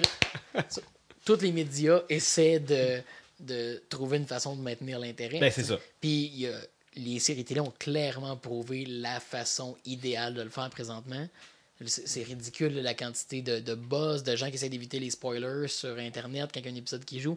Parce que, bon, le monde sont donc bien contents d'écouter quelque chose que les autres écoutent aussi. Là. Ça, c'est un, c'est un débat pour une autre fois là, sur, euh, sur la valeur d'aimer quelque chose puis d'aimer ça tout seul un moment donné, puis c'est correct aussi. Là. Mais bon, euh, c'est devenu la façon de vendre ton média, c'est quand tout le monde en parle. Ben là, évidemment, celui qui le Ouais. produit, il est parfaitement content. tu sais. Il y a- un gros besoin d'appartenance. là, de- C'est ça. Je, je veux faire partie de la discussion à job. Fait que, Moi, j'ai une question pour vous euh, avec une thématique. euh, Le cœur. Ben, pas tant, là, c'est c'est une question, tu sais, la- l'œuf ou la poule, là. Qu'est-ce tu sais, qu'est-ce qui est venu avant? Est-ce que c'est. Est-ce que le, le, le binge-watching, là, le, le- comment tu appelles ça? Le, Le visionnage boulimique. visionnement boulimique euh, des séries est venu en premier, puis Netflix a comme grabé ça, ou est-ce que c'est venu avec Netflix qui fait comme, hey, si on leur en donne tellement, les gens vont rester jetés sur nous autres tout le temps? Tu sais, il y a comme un. Le, le visionnement boulimique est arrivé avant, c'est ouais, sûr. Avec les séries en DVD. Parce que Jack, juste l'exemple l'exemple fort de la, de la série pour visionnement boulimique, c'est Breaking Bad. C'est vrai. qui est pas une série Netflix. On peut passer à Lost. Non, non, mais je parlais pas de Netflix comme leur production à eux, mais le fait Ok. qu'ils ont ramassé des séries parce que Breaking Bad est sur Netflix. là. Bon, pense à n'importe qui qui a acheté des coffrets de DVD Ah d'une série puis non, qui les a c'est bon. bouffés d'une shot. Merci pour cette réponse à la question. euh. Non, non, mais c'est. Mais, mais c'est mais c'est une euh, mais c'était pas une réalité parce qu'en VHS le monde achetait pas de séries télé. Da, hein? Puis Hey, j'ai acheté une série, tu m'aider à débarquer de mon char? c'est quelque chose qui est arrivé progressivement puis qui a fait réaliser le type d'utilisation des gens. Ouais. Mais dans les jeux vidéo, ça fait longtemps que les gens dépensent 300-400 heures sur un seul produit. En fait, je pense que c'est un. Ça, l'a donné un, un coup de pouce aux ventes de DVD, je pense, pendant une certaine époque, Mhm. où les, les gens se sont re- relancés dans le DVD à cause de téléséries. Puis là, rapidement, Netflix qui offrait la location de DVD à l'origine, comme Au départ, c'était ça, là, par la poste. Ouais. ben, qui, qui ont juste pris la balle au bon et dit Hey, au lieu de te louer le DVD, mais gars, lave là la série. Ouais, à heure que euh, le monde écoute-la. plus juste un 56K. là. Ouais, mais, mais c'est ça, je pense que le- les- la rapidité vitesse Internet, puis la, la, la- la disponibilité d'une vitesse Internet haute vitesse, rapide, avec suffisamment de bandes Ouais. passantes, il fa- fallait attendre ça. C'est une combinaison de plein d'éléments qui font en sorte qu'on qu'on arrive là. Exact. Le fait que les gens étaient prêts à écouter de toute façon des, des médias en vrac. Si là, la première fois qu'ils peuvent écouter quelque chose dans le cas de Netflix, il est disponible tout d'une shot, ils vont être prêts à l'écouter dans ce format-là. Ça aurait peut-être dû être un moment où ça a levé un miroir à la société. Hey, C'est hey. pas ça qui est arrivé. Ça a juste levé un- une loupe de la part des producteurs vers les comportements des consommateurs. Ouais. Ils ont juste comme Oh, le monde font ça. Comment on peut répondre à ce besoin-là? Puis, ce qui amène à des drôles de situations où, c'est-tu Iron Fist Laquelle série où c'est Luke Cage qui a pas été mis d'un coup, mais qui a été mis un par semaine? Ah, sont tous. pense Les deux sont Iron tous sortis d'un coup. Iron- Non, il y a une série Ouais, récente oui. sur Ils Netflix. sont qui est- sortis d'un coup, Iron Fist mais et. il y en a une récente que- y a une série récente qui ils ont été un par semaine pendant genre mettons 13 semaines. OK. Puis là puis c'est comme pourquoi? Uh-huh. Tu clairement la série est, est terminée, t'es pas en train de travailler sur d'autres épisodes là. Je l'écouterais pas m'attendre 13 semaines. Moi, Ben, écouter- mais c'est ça. m'aurais écouté Breaking Bad encore. En fait, si- t'as pas fini de binge-watch dans ton autre série, ben finis-la, puis après ça, Ouais. fais pareil avec l'autre, t'as pas besoin d'attendre. Non, c'est ça. c'est c'est- ça semble idiot à un moment où je paye pour l'accès à quelque chose. Pourquoi tu me le donnes pas au complet? Mais tu sais, il y a des séries que, par exemple, euh, Game of Thrones. Pas, pas Game of Cheers. Ouais. Euh, moi, j'ai pas HBO. Puis, tu sais, contrairement à bien du monde, euh, je vais pas faire. euh, Do what you want, cause a pirate is free. You are a pirate. Fait que les écoutes pas. J'attends qu'ils soient sortis. Puis, je les achète d'un coup sur euh, Google Play Store. Puis là, je les binge-watch. Mhm. Fait que là, ben, c'est juste de faire de dodger les spoilers entre temps. Mais, mais je préfère l'écouter de cette façon-là. Puis, de toute façon, si je veux le faire légalement, j'ai j'ai comme pas d'autre choix. tu sais. Ouais. Mais c'est pour ça que je pense qu'en même temps, en réalisant ça, c'est pour ça que je pense que des, des- des trucs comme Telltale, en sortant leur jeu Ouais. en format épisodique, ils comprennent pas ce qui se passe. Le monde tripe ces épisodes, ces séries télé, pas sur le fait que ça sort un de temps en temps. Le fait de pouvoir contrôler leur rythme d'écoute. Ouais. Mais c'est ça, euh, je pense que les, les jeux vidéo qui ont pris le modèle épisodique n'ont pas compris la bonne leçon. Ouais, je suis d'accord, par exemple. Tu as raison là-dessus. Parce qu'une des choses qui fait que j'aime mieux écouter une une série télé qu'un film, c'est pas que je n'écouterai pas deux heures, c'est que je peux l'arrêter à toutes les demi-heures, puis j'ai écouté le contenu complet, puis je serai pas perdu quand je reviens. Mais tu sais, le, le pire, c'est que financièrement, ça doit pas faire de sens. Tu dois voir leur vente dropper. Là. La, la premier épisode doit être beaucoup plus haut que les autres épisodes qui, sont, qui, qui sortent après. Tu sais, contrairement Mhm. à ce que tu vends le jeu tout paqué d'un coup, ou tu vends un gros jeu, tu le vends plus cher tout d'une shot. Ah ben, puis en fait, ils se sont tirés eux-mêmes dans le pied souvent. Là. Euh, J'avais acheté euh, Walking Dead saison 1 en, de Telltale, puis avant que la série soit finie d'être sortie, elle était en vente sur Steam. T'as pas sorti ton produit au complet, puis tu le discountes déjà. Ok, t'envoies complètement chier le monde qui ont payé au début. Là. Ouais, c'est ça. Fait que c'est comme, ok, tu me dis de pas l'acheter, là. Tu me dis de pas te tu me dis financer. nos ventes sont pas bonnes, là, achète Non, pas ça. comme tu dis, c'est clairement pas un, c'est pas un modèle qui, qui se porte aux jeux vidéo. Tu peux mettre sur pause un jeu vidéo quand tu veux, tu peux l'arrêter quand tu veux. Mhm. C'est pour ça que j'ai plus l'impression que les jeux vidéo ont apporté à ce Ouais. modèle-là. Euh, ont plus donné des leçons euh, qui ont clairement été mieux adaptées parce que c'est un, c'est un marché qui bouge beaucoup plus rapidement que les jeux, à mon avis, là, la télé. Euh, mais euh, il y a des leçons à en tirer, mais c'est pas celle-là. Mais moi, moi, je vais revenir sur l'espèce de, de, de, de bandeau là, pour le poignet là, de Netflix que j'ai vu dans la vidéo de, de, Mark. Les gens avaient leur téléphone sur leur main. là. Ah ouais. Je- Voilà. Ben, dans le fond, c'est. de fuck. Ouais, mais habituellement, c'est les, euh, c'est les armbands pour le monde qui court. Oui, je sais, mais, mais c'était vraiment le- brandé Netflix. Ouais, ouais, je sais. Ouais, mais je pense que ça venait d'un d'un vidéo que Netflix a fait. Tu sais, moi, euh, dans la vie, je me prends pas dans la rue mon- en regardant ma série. Ouais, le, le monde qui ont leur téléphone de strapper sur le poignet pour écouter leur série. J'ai déjà écouté un épisode ou un bout d'épisode sur le traversier. Qu- Quoi faire d'autre de toute façon sur un traversier? Si t'es tout seul, effectivement, c'est un peu. Ben, t'écoutes un excellent podcast tel que Divan Quest, disponible. Non, vous le savez déjà. Vous, vous le savez déjà que c'est pas si bon que ça. pas- Mais non, c'est ça. Je pense que c'est un, sujet super intéressant, puis qu'on va se réajuster. Mais avant que les jeux puissent prétendre à un rôle de média, ne serait-ce que majeur, même pas être principal, euh, il y, a- il y a beaucoup de encore à, à traverser. Là. Mais de là à dire que si on revient à son, à son vidéo, Ouais. tu sais que la série euh, streamable, la série, la série sérialisée, hein, la, la télésérie. euh, Ok, j'ai aucune façon de le dire, Mhm. Bon, fait du oui. sens. La série Netflix. La série Netflix, on Ouais. dit ça comme ça, euh, que ça va être considéré comme un médium majeur à notre époque, je sais pas. Moi, j'ai encore l'impression que c'est- en évolution encore, que ça change encore? Tu sais, rapidement, là, on n'a pas besoin de penser. Ça fait pas des années que Netflix est apparu, ça fait pas euh, années, je parle de en décennie, là, euh, que Netflix est apparu, qu'on a passé du, du modèle où, ben, gars, tout d'un coup, les voilà tous les épisodes, voilà toutes les téléséries. Puis on voit qu'ils font encore des tests, justement, avec le. Ah ouais. Ils ont testé Netflix de mettre une série, pas tout d'un coup, ils font, ils font des essais. comme ramener les. DVD par la poste, voir si ça marche. Mais- Les, euh, les, les- les shows interactifs qu'on a mentionné un peu aussi, là, que il offrait des, des, des, des branching paths, des options pour que le show se passe Ben, différemment. ça, ça fait un, ça fait un petit bout. Tu, tu- tu disais qu'il parlait d'en amener bientôt Mais pour adultes, je pense. pour adultes, mais il y a la série Kong. euh, c'est un- une, télésérie pour, pour enfants. Tu parles- tu parles-tu de Blackjack sur vidéo, oui, toi? non, non, non, non. c'est sur Netflix. C'est une série. Si vous allez dans la Netflix version euh, pour enfants, faites un compte à Enfant, un, enfant virtuel. là. Euh, vous avez Faites tout- un enfant virtuel. Faites un enfant virtuel sur Netflix. Euh, voilà. Puis Oh yeah. il y a une des séries qui appartient à Netflix, donc un Netflix original qui est Kong, je sais pas trop quoi l'adresse. Fait que c'est un genre de King Kong, mais qui est, qui est gentil et qui a des amis euh, humains, puis qui est caché sur une île. Puis là, il y a le, le méchant à moitié cybernétique qui est un tyrannosaure cybernétique Fait, qui fait dans cette, kidnappé. fait que dans cette version-là, King Kong essaye pas de fourrer une femme qui est 100 fois plus petite que lui. Parce que, tu sais, on sait tous comment ça va finir ça, et c'est pas beau. Euh, C'est quand même pour les... pas le bon splouche. Ah. c'est quand même pour les enfants. Mais euh, puis dans cette télésérie-là, entre chaque épisode, il y a des, comme des mini-épisodes où Kong va, va combattre des monstres ou combattre des robots ou combattre des ennemis. Puis là, tu peux choisir euh, est-ce que Kong va utiliser euh, le point fulgurant ou le jetpack euh, laser? Puis là, tu peux choisir. Et là, tu as une vidéo différente. Je suis intéressé. là. Puis et ça ne branche pas vraiment l'histoire, mais tu as une Ouais, vidéo ouais. différente, puis c'est des- c'est c'est tout le temps des objets qui vont apparaître dans, dans, tu sais, dans l'épisode suivant, puis qui, qui sont Mhm. inventés. Fait que, ça te permet de, de changer un petit peu ton, ton- Mhm. la, la narrative de la série, si tu veux. Là.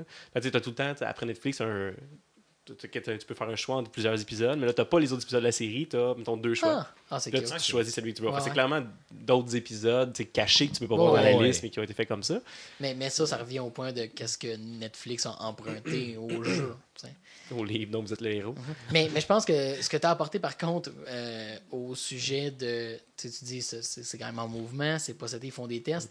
Oui, mais il n'y a rien de ce que tu as décrit au niveau de la, de la façon de distribuer le produit qui change de Ouais, non, format établi par Breaking Bad. C'est-à-dire une série télé, c'est maintenant. Les, les gens veulent s'investir dans un personnage pendant 50 ans. Ils veulent avoir une histoire très longue avec des petits morceaux d'histoire qui, qui, se, qui se consomment finalement d'un coup, mais qui te laissent le goût de continuer parce que tu finis sur un cliffhanger, tu finis sur quelque chose qui fait comme, voyons, de fois qui va se passer. Puis, ce qui est surprenant, parce qu'on on a déjà eu des conversations à propos de séries télé comme ça, puis on, on comparait ces séries-là de Lost et tout ça, comparé à Supernatural. On disait pourquoi, pourquoi Supernatural a une recette qui fonctionne pendant 11 saisons, que c'est toujours bon, c'est que chaque épisode a un début, un milieu, une fin, puis tu peux écouter juste un épisode, puis t'as Mais tout compris, mais il y a quand Ils même font une- partie d'un arc ça. très important. il y a un arc qui, qui dure et qui dure et Ben, qui dure, mais puis C'est la, la formule des procéduraux. Là. Si tu penses à Castle, si tu penses à ben, justement Supernatural, c'est des shows qui, qui ont compris que, moi même, euh, c'est pas un show que j'écoute, là, euh, Elementary font la même chose. C'est-à-dire que chaque épisode est self-contained. Tu peux arriver dans le milieu du show puis l'écouter puis tout comprendre de cet épisode-là. Mais au début, il y a un petit peu d'histoire, à quelque part un peu dans le milieu, puis surtout à la fin. Puis c'est ça qui drive l'arc la narrative. ouais. Au complet. Parce que, parce que ça, un, un entre-deux, si on veut, entre le, le format. C'est- C'est habituellement les, les, euh, les postes pas du câble, là, les, les postes grand public. là, les, les saisons qui ont 24 épisodes au lieu de 13, là, habituellement, ils prennent un format comme ça pour Ben, ben, c'est ça. Puis là, t'as- comme à l'autre opposé, t'as le, le, le Simpson où est-ce que à chaque début, à chaque fin d'épisode, tout est redevenu comme avant. Ouais. Tout- tout le, le CSI, là. Ouais, quasiment. Ouais, un ça. épisode, c'est. Ouais, il n'y a, a pas de véritable conséquence à ce qui s'est passé dans l'épisode. Ça, c'est l'ancien modèle. C'est le modèle qui a thrivé pour euh, nos, nos mères et nos tantes pendant une vingtaine d'années, mais qui venait pas rejoindre nous comme public. Puis soudainement, le sérialisé grande forme, qui, à, à quelque part, c'est un peu épeurant. On, on est rendu loin du sujet des jeux, mais c'est un peu épeurant dans le sens que, OK, on veut des narratives de 200 heures, qu'on s'attache à des personnages fictifs qui n'ont pas de véritable importance, mais ça occupe tellement d'espace. Ouais, 200 heures, rien là. Combien de jours, je t'avais dit l'autre fois? Ouais, c'est ça. Non, mais je trouve que c'est. Tu sais, j'en écoute de ça, là, puis tu sais, je suis pas critique dans le sens de dire que les gens font ça, puis je trouve ça niaiseux, mais il y a- j'ai pas encore vu une série télé, même dans ces grandes séries sérialisées-là, qui peut vraiment tenir une chandelle à du grand cinéma. Non. Fait que c'est vraiment plus cheap comme média. Il y a pas de. Ça, ça explore rarement des grandes questions ou ça va être rarement des, des, euh, des chefs-d'œuvre de l'écran euh, au sens large.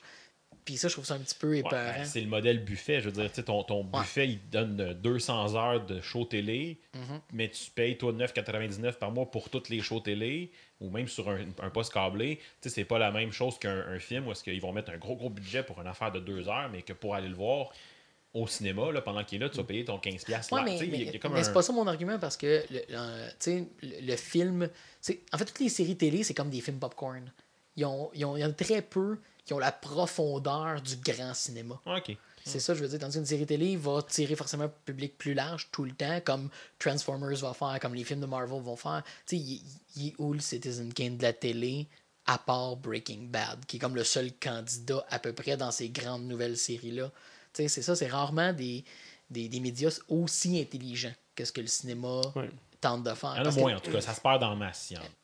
fait que ça, c'est comme ma crainte. Puis si on revient aux jeux vidéo, ça a un peu le même danger.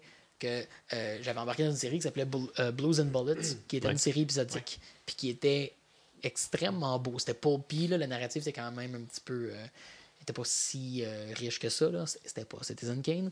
Mais le projet est mort parce que pas assez de monde l'ont acheté. Parce que le monde va bien plus acheter Walking Dead en série Ouais, que Blues and Bullets, qui est noir et blanc, puis qui est glauque. Puis que...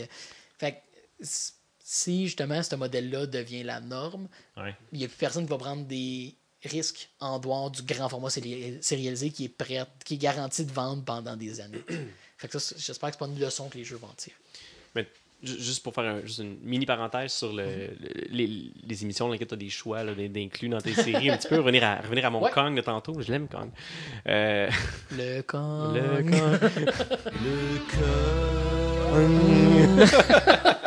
Close enough. Euh, ben, ça serait intéressant de voir des séries sur Netflix où, qui réutilisent cette recette-là, où tout le monde n'aura pas la même suite. Faire littéralement un livre dont est le héros, mais avec une télésérie. Fait t'écoutes le show, cliffhanger à la fin, puis là. Ben là, je euh, ben là, ça redevient genre les, les FMV Games de l'époque du Sega CD. Euh, Un petit peu, ouais. euh, ou en fait, euh, peut-être Quantum Break, le jeu de Microsoft, qui utilisait genre entre chacune des sections de gameplay a une série télé qui se moule à tes choix. C'est sûr que pour que ça n'ait pas l'air cheap, ça prend des moyens, ça prend des moyens de Microsoft, là, Ouais, c'est ça. Mais tu, sais, tu un TV show où à la fin, bon, est-ce que est-ce, est-ce qu'il s'en sort ou est-ce qu'il arrive telle chose? Puis là, tu sais, puis là, ça t'emmène à deux autres choix, deux autres choix. Fait que, on- n'a pas le même, nécessairement le même TV show, les mêmes actions. Je pense que je pense que c'est une formule qui marcherait euh, à un certain degré, mais ça, ça me ramène encore plus dans l'argument que je viens de faire de C'est dire ça. un moment donné, Ça va il est cheap où, encore est plus, où l'œuvre d'art? Parce qu'à un moment donné, ça devient juste, juste du fanservice. là. C'est comme, OK, qu'est-ce que tu veux qu'il se passe? OK, c'est ça qui se passe. T'es content, là? Genre, il n'y a, plus. Il n'y a, il y a pas un statement. c'est Ça pas, nous ramène à la conférence de Devolver, finalement. Ouais. Mais en, moins satisfaisant. Ah, je l'ai plus, les gars. Je vais regarder Fait, fait clairement, c'est une, c'est une discussion qui va être à suivre, mais euh, participer. euh, parce que j'aimerais ça la revisiter. Mais euh, on a mis beaucoup, beaucoup d'idées, puis je suis pas satisfait d'où qu'on est rendu comme conclusion. Fait que je veux qu'on la revisite, puis idéalement avec votre rapport à vous à la maison qui nous écoutez. Tu vois, ça, c'est de la radio interactive. C'est comme ça qu'on fait. Non, pour vrai. Euh, je, veux, je veux voir ce que le monde en a à dire. Puis on revisitera probablement ça euh, lors de notre retour. Ouais, d'une causeuse suivante. Ouais, c'est ça, à- au bon endroit, là, dans une causeuse, pas dans le show. Là.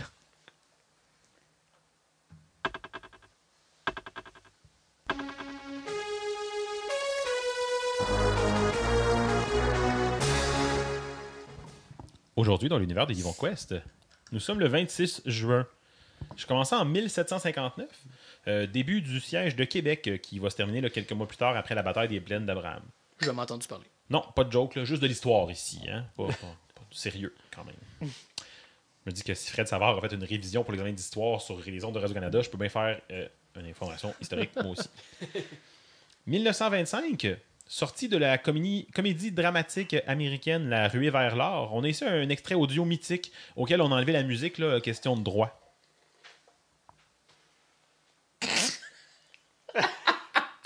Hein, pour, pour ceux qui ne savaient pas, c'est un film de Charlie Chaplin.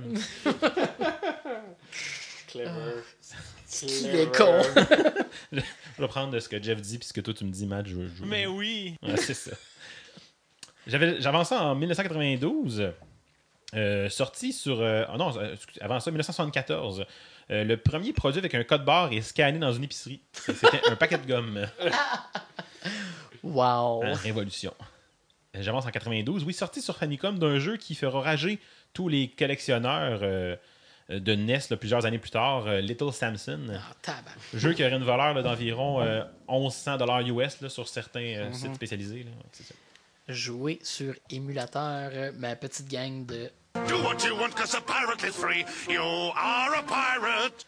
Euh, toujours en 92, euh, sur- toujours sur Famicom, euh, Crash and the Boys Street Challenge. Ouais. C'était pour toi celle-là, Matt. Yes. C'est pas un band, ça? C'est ça. Euh, 1997, euh, publication à Londres du premier tome de la série Harry Potter. Tu sais, quand il se passe pas grand-chose à une date, là, c'est ça que ça donne. Ben, quand même. Ouais, tu sais. non, non. Je fais des blagues, là. c'est- quand même un exemple probant de médias sérialisés de notre génération. Hein? Tout à fait. J'essaie de faire des liens, là. J'avance en 2001. Tantôt, je vais faire une sortie pour Matt, là, je fais une sortie pour Jeff. Sortie de Anarchy Online. Oh, c'est vrai, c'est vrai. Fait que c'est- vous savez, vous 26 voulez- juin, tu t'en rappelles, parce que genre l'école Ben, venait de finir. Non, mais j'étais là à la lunch, première fois qu'on se connectait sur le serveur, puis que ça plantait. Mais j'avoue, 26 juin 2001, euh, notre secondaire 5 venait de se terminer. Là. Hum, hum. Si jamais vous vouliez, genre, savoir c'est quoi le bruit d'une érection, genre, reculez juste au bout où Dan a annoncé, puis on a eu la première réaction. de Ah! Et voilà. Et voilà. Oh, mais c'était plus genuine tantôt. On l'a on l'a anyway sur le tape. là. l'érection à Jeff, on l'entendait, mais pas la mienne. Exact. Ça dépend de la. En tout cas. Ouais. Euh, J'avance en 2015. Hein, puis comme je le fais à chaque fois qu'il y a un changement de ce genre-là qui, euh, qui sort dans nos dates, de, ben, je le souligne. Fait que le mariage homosexuel devient légal sur tout- tous les territoires des États-Unis. Hey. 2015. Ouais. Ouais. Ouais. Happy birthday to you. Je commence en 1824 avec la naissance du physicien britannique William Thomson, mieux connu sous le nom de Lord Kelvin. Ah! Ouais, beaucoup travaillé sur les propriétés des gaz, c'est euh, introduit le, euh, le- le concept du zéro absolu. Là. Hey! Propriété des gars. Ah, c'est ça. Donc, le zéro absolu, là, qui est la température où est-ce qu'il y a une absence totale d'agitation au niveau des particules d'un gaz. Euh, on va donner plus tard son nom à l'échelle de température basée sur le zéro absolu. Hein, c'est pas parce que l'année est finie que j'arrête d'enseigner les sciences. Ok, Fâche-toi pas. Hey, c'est ça. J'ai pas beaucoup enseigné les sciences cette année, les élèves n'écoutaient pas. fait que- Est-ce que vous avez écouté ce que monsieur a dit, les enfants? Mais oui. Et. Euh, J'avance en 1947, euh, naissance d'une reine à Drummondville.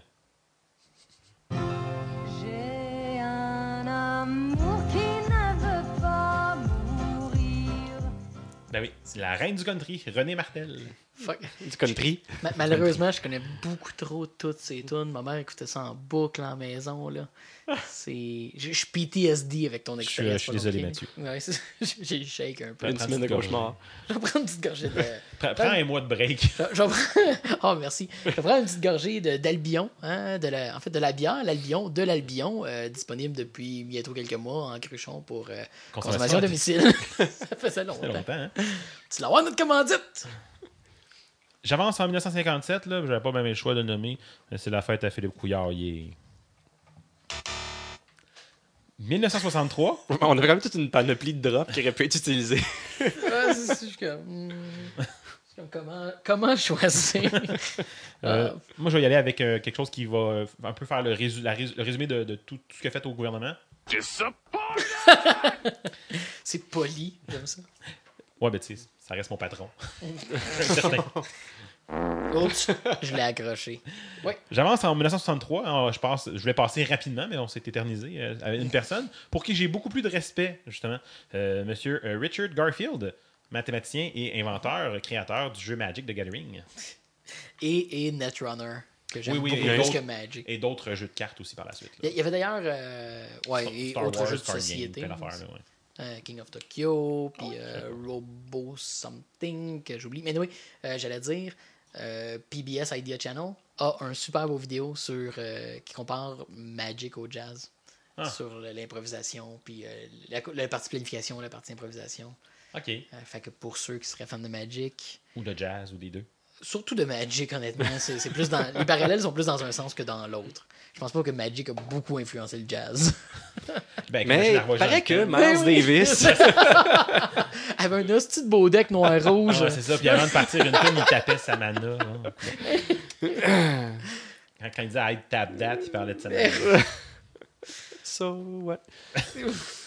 1968, euh, naissance de celle qui sera pour plusieurs de ma génération euh, encore et toujours la fille de Télépirate, là, Élise. Élise Marquis, qui fête aujourd'hui son 49e anniversaire. Euh, 1969, le gars qui est le plus partout au Québec. Voyons, il y a donc bien des Québécois qui sont nés à la fin juin. En tout cas, euh, naissance de l'homme au shooter, là, Éric Salvaille. Ah, L'homme au shooter. Ah, J'aurais préféré une- un extrait du Bye Bye là, quand il disait on a trouvé qu'Éric Salvaille il est vide, vide, vide, il n'y a rien, rien, vide, vide. Mais je le trouvais pas. Ah. Puis, euh, finalement, Quoi? je- Éric Salvaille, il est vide. Là, t'aurais pu prendre un extrait de Prédiction 2017 euh, où Ouais, mais euh, ah, Jean- en version audio. Jean-Philippe Vautier disait euh, euh, ceux qui disent que Éric Salvaille est vide, non, non, je suis allé à son chalet puis je vous garantis qu'il est plein. Ça, ça, ça aurait été bon. Fait que la fierté de rendre presse puis tout. Euh, 1972, hein, un autre fatigant de Québécois, Pierre Garand, de son vrai nom, mais qu'on connaît plutôt sous le nom de Garou. Ah! Oui, c'est vrai. C'est ça. Fait que- vrai, il y a un nom, lui. Ah, il est pas né avec juste un nom. Euh, fait que je finis ça avec mon dicton, hein, parce que ça a été un gros segment euh, pertinent. À la Saint-Anthelme, fan les élianthèmes. Puis non, je sais pas c'est quoi des élianthèmes. Tabarnak, dé- déjà que tu fais ton petit dicton à tes fois, en plus, il y a personne qui sait ce qu'il veut dire. Ça, ça, ça...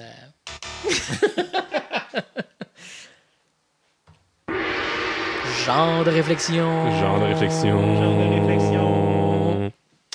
Ouais, c'est c'est un genre de réflexion parce que. parce qu'on n'a pas de thème pour ces bouts-là, Carlis. Euh, Hey, on n'a pas le temps de préparer des bouts, on n'a pas le temps de préparer des thèmes. Et voilà. Non, euh, j'ai. Je voulais apporter ce sujet- ce sujet-là probablement dans une euh, causeuse, mais euh, c'était c'était à propos parce que je me dis que dans un mois, je penserais peut-être plus à notre tour. Puis euh, je voulais revenir sur euh, notre épisode très très personnel qui a été le Grandir Geek, là, notre fameux épisode Patreon qui était Ouais, disponible. puis sur lequel on a quand même- eu du, du bon feedback. Merci à ceux qui nous ont fait des commentaires. là. Mhm. Ouais, c'était quand même euh, pour nous autres de faire un épisode qui parlait plus de nous autres. On se dit, ça intéresse-tu tant le monde que ça? Euh, ben, une certaine partie d'entre vous nous ont dit que oui. Euh, puis- Ça qu'en veut un deuxième. ben, pas, pas en soi. euh, parce que, il y a- oui, il y a beaucoup de choses qui ont été discutées dans cet épisode-là, mais je trouve qu'on a manqué l'occasion de parler de la place qu'occupent les jeux dans nos vies. On a plus passé du temps à parler de comment qu'on a vécu ces années-là, mais pas de ce que ce média-là nous a apporté. Ouais, ouais. Mhm.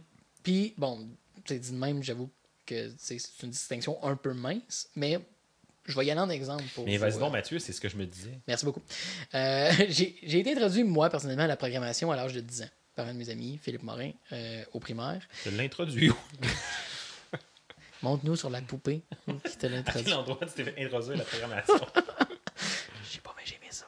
Euh, Puis, bref, euh, quand il m'a présenté ça, parce que lui, c'était un de ses loisirs, tout jeune, euh, ben, moi, quand j'ai vu ça, ça a été un déclic, ça a été, je peux faire des jeux. Puis même avec l'ensemble d'outils limités que c'était, là, à ce moment-là, on travaillait, c'était du Visual Basic euh, 3.0 qui m'a présenté. J'étais comme, OK, pour un jeu passif, genre, j'ai tout de suite, j'ai pu comprendre rapidement qu'un jeu comme Final Fantasy, qui est essentiellement un- une suite d'actions, qui est événementielle, qui n'est pas en temps réel, c'était à ma portée de créer Ouais. un système de combat à la Final Fantasy. Fait que, immédiatement, je me suis mis à travailler sur un système de combat à ce genre-là. Puis, à ce moment-là, mon plan de vie était devenu de faire des jeux. C'est ça que je voulais faire de ma vie. Euh, Puis ça l'a été très, très longtemps. Fait que oui, aujourd'hui, je suis encore dans la programmation, euh, après moult détours, mais euh, je suis de retour en programmation dans ma vie. C'est quand même quelque chose qui a été une constante, mais tout ça a quand même été sur le fait que je joue à des jeux. Fait que les jeux ont quand même dirigé une partie excessivement importante de ma vie. Bref, mon choix de carrière majeur. Puis, mais à travers ça, ce qui est arrivé, par contre, c'est qu'à cause de la perception que les jeux avaient euh, quand nous autres on était kids, ben, autant que c'était ça mon but, je me suis fait décourager toute ma jeunesse de faire ça. C'est clair. C'était pas une job, faire des jeux. Mais, mais on a tous eu ce, Mhm. ce discours-là. Je pense que tous les programmeurs qui ont notre âge ont passé par là. C'était par un. ouais, on aimait l'informatique Ouais, parce qu'on était Mm. rentré dans les jeux. Puis, Je pense, pas qu'il y a- ouais, je pense pas qu'il y a grand monde qui décide de devenir programmeur en disant Ah, c'est hot Microsoft Word. Mais peut-être plus aujourd'hui parce que c'est un peu plus connu le travail des programmeurs, puis tu sais, avec les, les- tous les hackers, puis tout ça, que je pense que c'est plus facile d'accès avec Internet, avec les livres. Mais tu sais, tu te rappelles notre premier cours d'informatique, je me rappelle que on, on- à premier cours d'informatique au cégep, en fait, on s'est tous fait dire si vous pensez faire des jeux, vous êtes pas à bonne place. Mais, mais c'est vrai aussi que, bon, à un certain niveau, euh, la programmation de jeu était beaucoup plus difficile d'accès à ce moment-là qu'avec des outils comme Unity, Ouais, ben, ça. puis Mhm. même, même Game Maker, des trucs comme ça qui, qui sont plus vieux. Euh, mais en termes de choix de carrière, c'était quand même idiot. Bon, c'est sûr qu'on est, on est enfant de notre génération, nos parents ont choisi des jobs qu'ils n'aimaient pas forcément pour la sécurité. C'est, on parlera des baby boomers une autre fois, mais c'est sûr qu'on on irrite d'eux autres. Ou le, le but d'une job, c'était de faire de l'argent, puis de jamais manquer d'argent. C'est ça qui est plus important que tout. Puis là, nous autres, on c'est pas est là- grave si tu trouves les veines un petit peu chaque Ah, soir. là. en, en fait, ça, ça vient de me frapper à quel point on avait une dualité conne, là, où ce que tous nos parents nous disaient Je veux que tu puisses faire ce que tu veux dans la vie, tout est à, est à ta portée. Mais fais une job va te faire faire de l'argent. Mais fais de l'argent, je manque-en jamais. Puis t'es comme, oui, mais je peux faire ce que je veux, je m'en fous de l'argent. Puis là, jusqu'à temps que ça te pète d'en face, comme, bon, beaucoup de notre génération. Là. Mais bref, c'est ça. Fait que là, je me suis découragé de faire ça. Puis aujourd'hui, 33 ans, euh, c'est évident que c'est quand même ça qui m'intéresse le plus de créer dans la vie. J'aime encore l'idée de créer des jeux vidéo. Je travaille toujours sur des prototypes, des idées. C'est toujours quelque chose que je fais. C'est quelque chose qui m'habite puis qui m'a jamais quitté. Fait que je peux comme je me suis découragé. Puis je dis pas que je serais heureux d'avoir fait ce chemin de carrière là. Ça, ça m'intéresse pas d'aller travailler dans une compagnie majeure là, comme Ubisoft puis d'être un maillon dans une chaîne de 400 employés sur un projet. Ça aujourd'hui non plus ça m'intéresse pas cette idée là. Mais j'aurais probablement pris quand même un chemin qui m'aurait rendu plus apte à faire ça si j'avais pas été découragé. Fait que la place des jeux dans ma vie, c'est que ça l'a quand même nourri. En fait, ça a réveillé beaucoup de mes aptitudes. Euh, ça m'a montré ce que je préférais. Mais en même temps, on a été ralenti par, euh, par la perception que la société avait des jeux à ce moment-là. Puis je pense que c'est quelque chose qui nous a tous frappés dans notre génération. Là, que c'est comme, ah, Ouais. tout le monde, plus que jamais, les gens aimaient les jeux vidéo. Parce que, tu sais, mettons, là, moi, je côtoie des gens qui, qui, qui ont cet âge-là, tu sais. Mhm. Puis, il n'y a pas personne qui va le- les pousser à dire Go, investis tout ce que tu peux dans, dans- dans- dans- pour travailler dans une compagnie de jeux vidéo, pour faire du jeu vidéo. Tu sais, ça reste quand même quelque chose de pas facile, mais c'est quand même moins découragé. Tu sais, je pense qu'ils vont. En tout cas, c'est pas un bon orienteur, il va te montrer les obstacles qui vont être là parce qu'il y en a. Mais, mais, mais il y a Mais- littéralement des programmes universitaires focusés là-dessus. That's it. Oui, mais, mais c'est rendu des jobs qui sont reconnus aussi. Tu sais, Il Oui, y, y a un marché qui s'est créé autour de ça qui fait que maintenant, c'est un job, c'est legit. là. Mais c'est ça, c'était vraiment comme. C'était forcément à contre-courant avant. Moi, de mon côté, j'ai moins vécu ça parce que je me suis pas dirigé vers la programmation aussi, euh, mettons, rapidement. J'ai fait une petite, euh, une petite parenthèse à un moment donné quand, quand j'étais rendu à Polytechnique, que j'avais commencé mon bac en génie mécanique, puis que les cours de, de- qui étaient vraiment en lien avec ce programme-là m'intéressaient moins. Fait que je me suis dit, ben, je pense que je vais faire mes cours de tronc commun là-dedans, puis je vais brancher. Puis là, j'étais allé en génie informatique. Bon, après ça, je me suis rendu compte que c'est pas ce que je voulais faire, mais est-ce que c'était le jeu, est-ce que c'était l'informatique en général?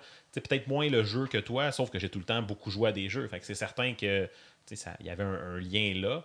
Euh, moins, je pense, que quelqu'un qui se dirigeait vraiment plus vers la programmation, puis vers l'informatique plus, plus vite dans son parcours.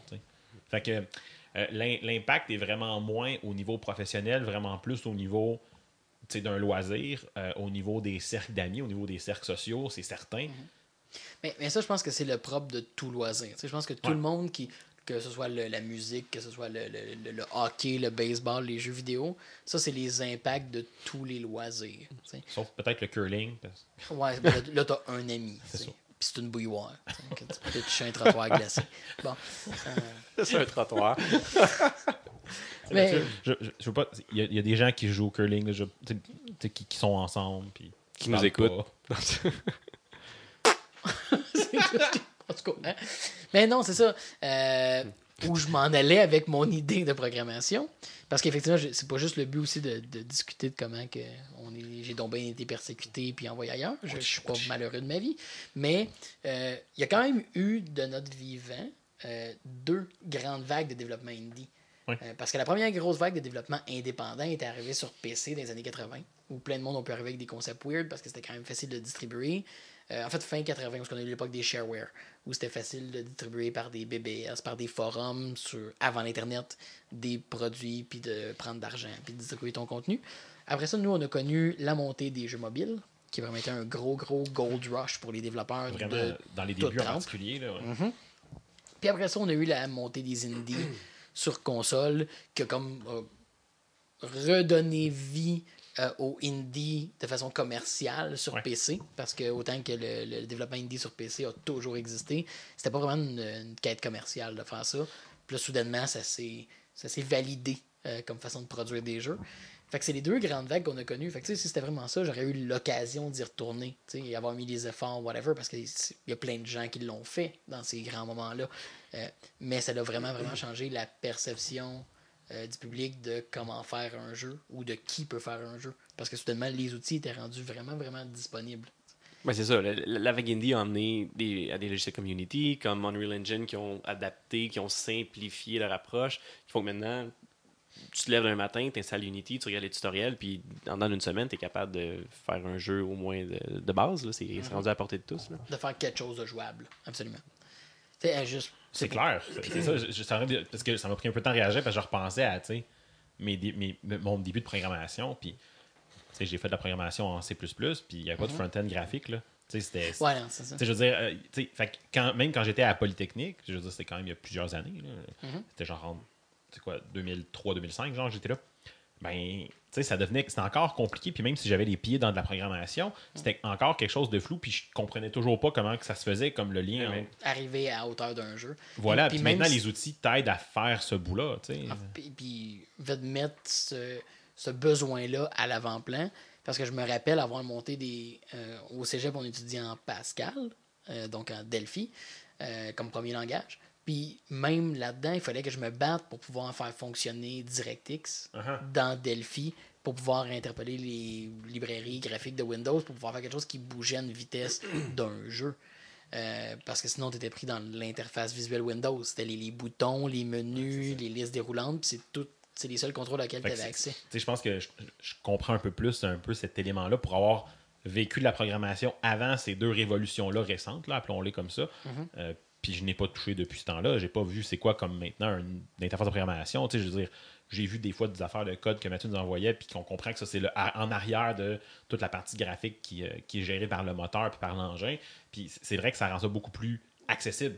Énormément. Parce que moi, j'ai beau avoir fait deux ans en génie informatique, c'est sûr que j'ai pas fait deux ans de code d'informatique, là, mais j'ai jamais compris. Ben, c'est sûr que ça, ça serait arrivé peut-être plus tard, là, mais le lien qui pouvait exister entre ce que je faisais là et le graphique. Là. Ce bout-là, jamais travaillé là-dessus. Puis, ce que je trouve intéressant de, de, de, de ça, la montée des indies puis ces logiciels-là, c'est. Pour moi, les jeux, j'ai jamais voulu être programmeur de jeux vidéo. Ça n'a jamais été. Allé étudier en informatique parce que bon, j'aimais l'informatique de temps en temps, mais moi, j'ai jamais, je me suis jamais dit, je vais faire des jeux vidéo. Pour moi, ça a toujours été social. Ça a toujours été le trip de, hey, on a une manette, on joue ensemble. C'est ce, ce trip-là, tout le côté social qui, qui, qui vient avec le gaming. Euh, les soirées qu'on a passées, euh, sa galerie chez mon père avec la Ouya à jouer à Towerfall jusqu'aux petites heures du matin ou les euh, d'aller à l'arcade. Non, mais ce qui est drôle, c'est que tu dis les soirées. Là. Deux. Ben, c'est Parce un que pluriel. c'est quand même une des où il y a les plus utilisés dans toutes celles qui ont été vendues. Quand ever, même. là. On s'en servait deux fois. Euh, ben, nos Ouya sont quand même très utilisés comme pas de divan. Que voilà. ouais, il y a beaucoup d'utilité à ce niveau-là. Mais pour, pour- pour moi, c'est ça, c'est très très social. tu sais, De, de s'être construit des arcades pour avoir le trip de, de jouer ensemble, de pas, de pas se parler à distance. Euh, les jeux que j'ai joués, j'ai jamais été vraiment attiré vers. Euh, Bon, j'ai joué à Final Fantasy VII, ça m'a pris des années le finir. Les, les jeux single player, c'est interminable. Soit j'arrête avant la fin, ou soit ça me prend vraiment longtemps de me rendre, parce que c'est pas social. Puis je suis pas porté vers ça. Mais par exemple, j'ai mis des heures et des heures et des heures sur un Destiny, sur un Battlefield, sur des Call of Duty dans le temps, à Mhm. jouer avec. Ben, jamais je jouais seul. Je- joue- Ma relation avec le gaming présentement, c'est je me sois devant ma TV, j'ouvre la console, j'ouvre ma friend list. Je me, je me demande pas à quoi je vais jouer. Je regarde à quoi les gens jouent. Puis mes chums jouent ça à des jeux que je peux jouer avec eux autres. Puis si là, ah, j'ai j'ai 3-4 personnes sur Destiny, parfait, je m'en vais avec eux autres. Je me plug sur Destiny, puis j'ai peut-être pas. Je veux pas jouer à Destiny, je veux jouer avec des gens. C'est ça qui, c'est ce côté-là qui m'intéresse. puis indépendamment du fait qu'on passe relativement beaucoup d'heures à jouer, je dis ça au sens très très large, dans le sens que c'est un de nos loisirs, jouer à des jeux. Bon, Euh, ça fait pas de nous, d'aucune façon, il y a personne qui pense qu'on n'est pas des adultes euh, équilibrés avec des vies professionnelles, etc., comme ça a pu déjà être stigmatisé. C'est- Ouais. juste, c'est juste de mon point. Ouais, Euh, tout le monde pourrait invalider tout ce que j'ai dit en chemin et ils auront probablement raison. Mais le fait est que c'est quelque chose que les gens Ouais. font maintenant. Euh, qui, quand on était TQ, c'est juste quelque chose que les enfants faisaient. Et quelques maniaques Ouais, mais- qui tripaient donc là-dessus. Mais c'est nous, les enfants. Exact. Je mettrais un, un bémol parce que cette perception-là, oui, elle est changée, mais pas, euh, pas autant at large, je pense que tu peux Mhm. l'imaginer.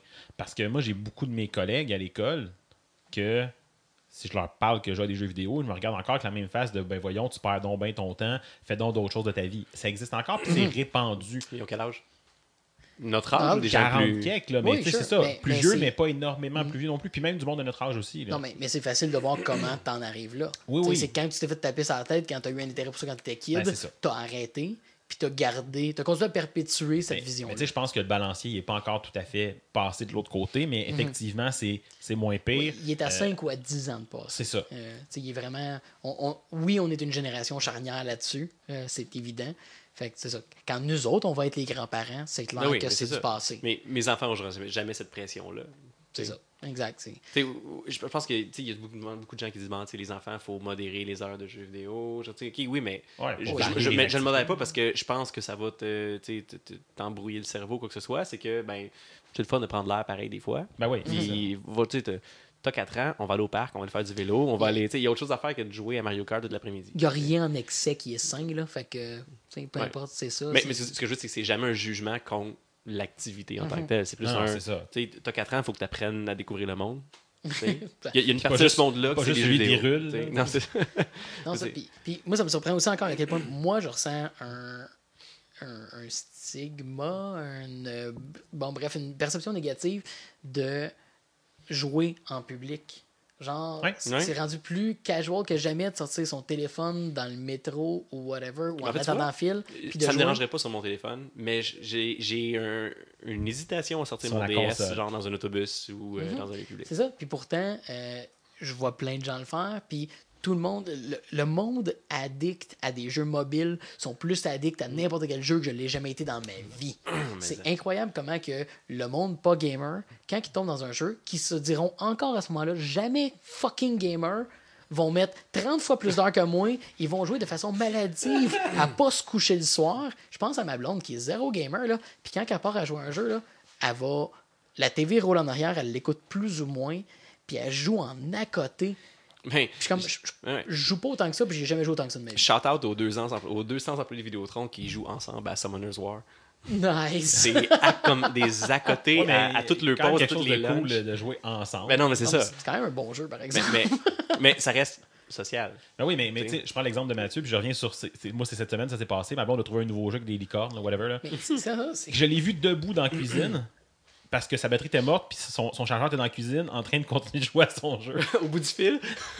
Mais, mais c'est C'est ça. ça, tu sais. mais c'est incroyable comment, justement, euh, les gens qui se définissent pas comme gamers, les gens qui, peut-être, pour avoir une perception, genre, je je dis pas négative, mais pas, pas si positive des jeux, sont probablement ceux le plus à risque de tomber dans ces choses-là. Puis là, nous autres, après ça, de notre point de vue, genre de gamer, où on est vraiment comme critique de. On regarde. En fait, on espère voir les jeux comme une forme d'art, capable de plein de choses. Puis là, tu vois le monde jouer à des astis jeux qui sont, qui sont essentiellement de la merde, qui sont des mauvais spin-offs de Tetris qui, euh, en, en guise de profondeur, font juste reshuffler le tableau d'une fois à l'autre. Comme c'est comme, oh yeah, j'ai réussi tel tableau. Tu l'aurais jamais réussi le tableau. Ils ont juste changé tout dans l'écran. Puis cette fois-là, il était faisable. Les autres fois d'avant, il l'était pas. Mais ils ont juste changé assez d'éléments pour que tu aies l'impression d'avoir eu du contrôle. Puis là, tu as un sentiment de satisfaction. T'es un chien de Pavlov, OK? C'est tout ce que t'es. Puis t'es, t'es engrossed Euh, je quand même me dissocier, j'ai pas dit ça de ma blonde. Non, mais c'est ça, c'est qu'il tombe dans les pitfalls de base d'un mauvais design, du- d'une expérience qui est juste faite pour que tu continues à jouer. Mais en particulier les gens qui jouent à absolument rien d'autre.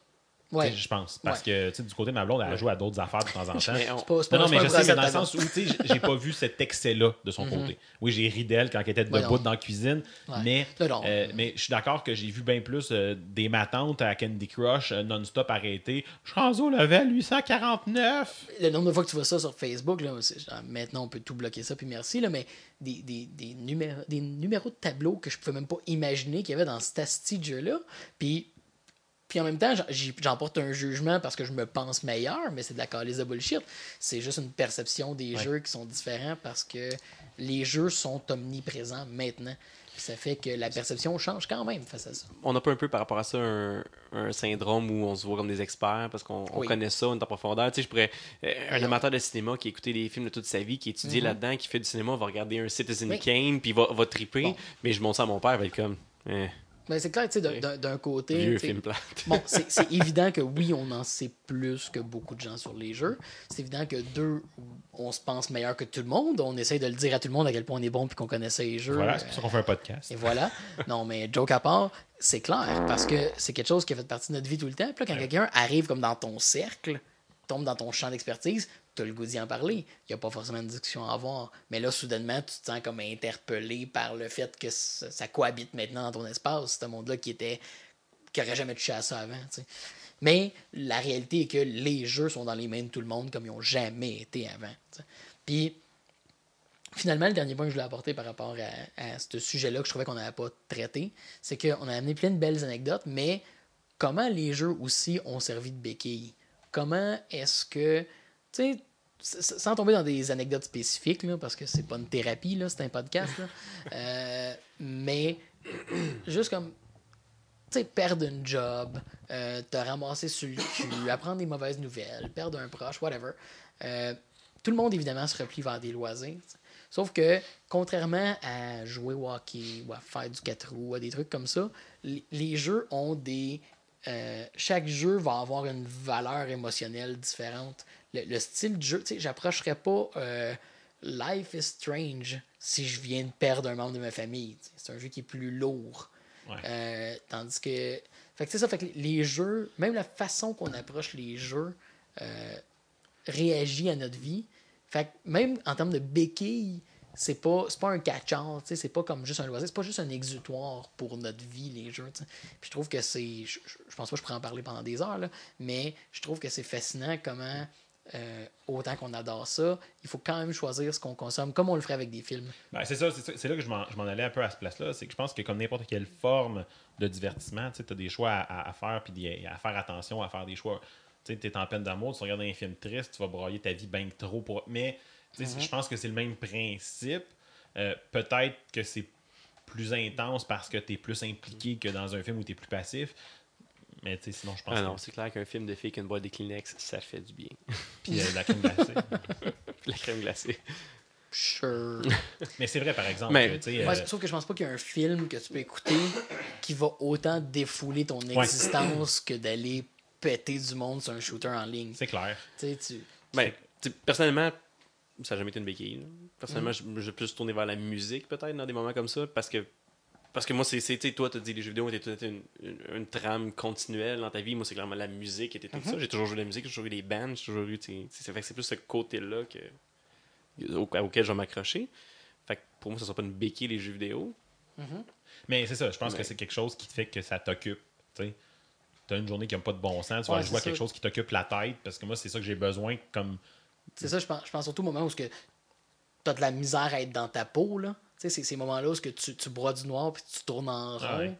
Là, t'es comme, écouter un film, ton cerveau va être. Ta tête va être trop libre. Jouer ça. de la musique, je suis d'accord, ça marche. Ouais. Mais écouter euh, un film, tu l'écoutes pas. je comprends le, le- danger que, que tu soulignes, parce qu'à quelque part, il y a comme quelque chose de. Tu sais, on s'entend, un jeu vidéo, ça joue directement sur le circuit de la récompense dans le cerveau. Là. Mm-hmm. Fait qu'il y a un danger peut-être oui plus grand que de pogner ta guitare. Là. Ouais, c'est ça. euh, un moment donné, euh, jouer sur ta guitare, t'as fini de brailler un moment donné, là, parce que c'est ça que tu fais avec une guitare. Si tu fais le pas, à brailler avec toi, c'est tout ce qu'elle fait. Là. Tu, tu, tu, canalises ce que tu ressens dans Non, ce que tu ça. fais. Euh, tandis que dans un jeu, ben, t'es quand même un, un réceptacle à ce qui se passe dans le jeu. Ça- dans ce sens-là, ça se passe plus comme un, comme un film. Certains plus que d'autres, ceux qui rage quit et qui. Ouais, ouais, c'est ça. Fait que non, je trouve que c'est. Comme je dis, j'en, parlerai pas pendant des heures, mais je pense que c'est, intéressant de, de penser à quel jeu t'as, t'as peut-être plus apprécié euh, quand t'étais à un moment spécifique dans ta vie. Pas à la manière d'un film, juste parce que c'est comme, OK, ça, ça me demande pas tel, tels aspects de ma personnalité, ça interpelle pas ces côtés-là de moi, fait que je peux plus facilement y donner du temps. Puis j'ai besoin de donner du temps dans quelque chose pour pas broyer du noir ou penser à autre chose. Ah ouais. Fait que les, les, les- justement, les, genre, si à un moment j'aurais à jouer à des jeux comme Diablo, à me donner, tu sais, comme m'accrocher à des, des chiffres, puis des statistiques, puis des choses que normalement je donne pas de temps, mais soudainement c'est une bonne façon d'occuper ton esprit. tu sais. Fait que ça, je trouve ça intéressant comme, comme force du média, Ouais. finalement. Puis ça demande, contrairement à un film, ça demande ton attention continuelle. Tu peux pas, tu peux partir des nuages puis penser à autre chose. C'est ça, c'est ça. Et non, écouter un film, tu, tu peux déconnecter any fucking time. là. Fait que quand t'as besoin de te garder occupé, là. C'est ça. Effectivement. Voilà.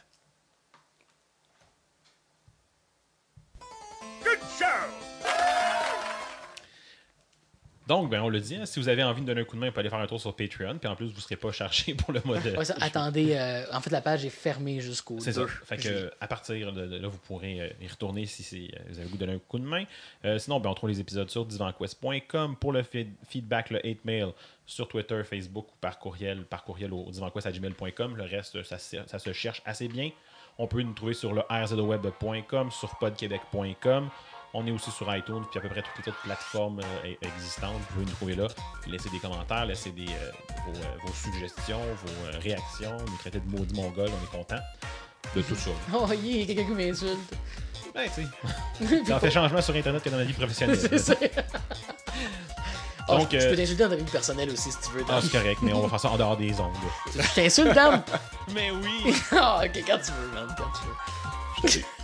fait que, ben, euh, on se revoit au mois d'août et d'ici là, Game on!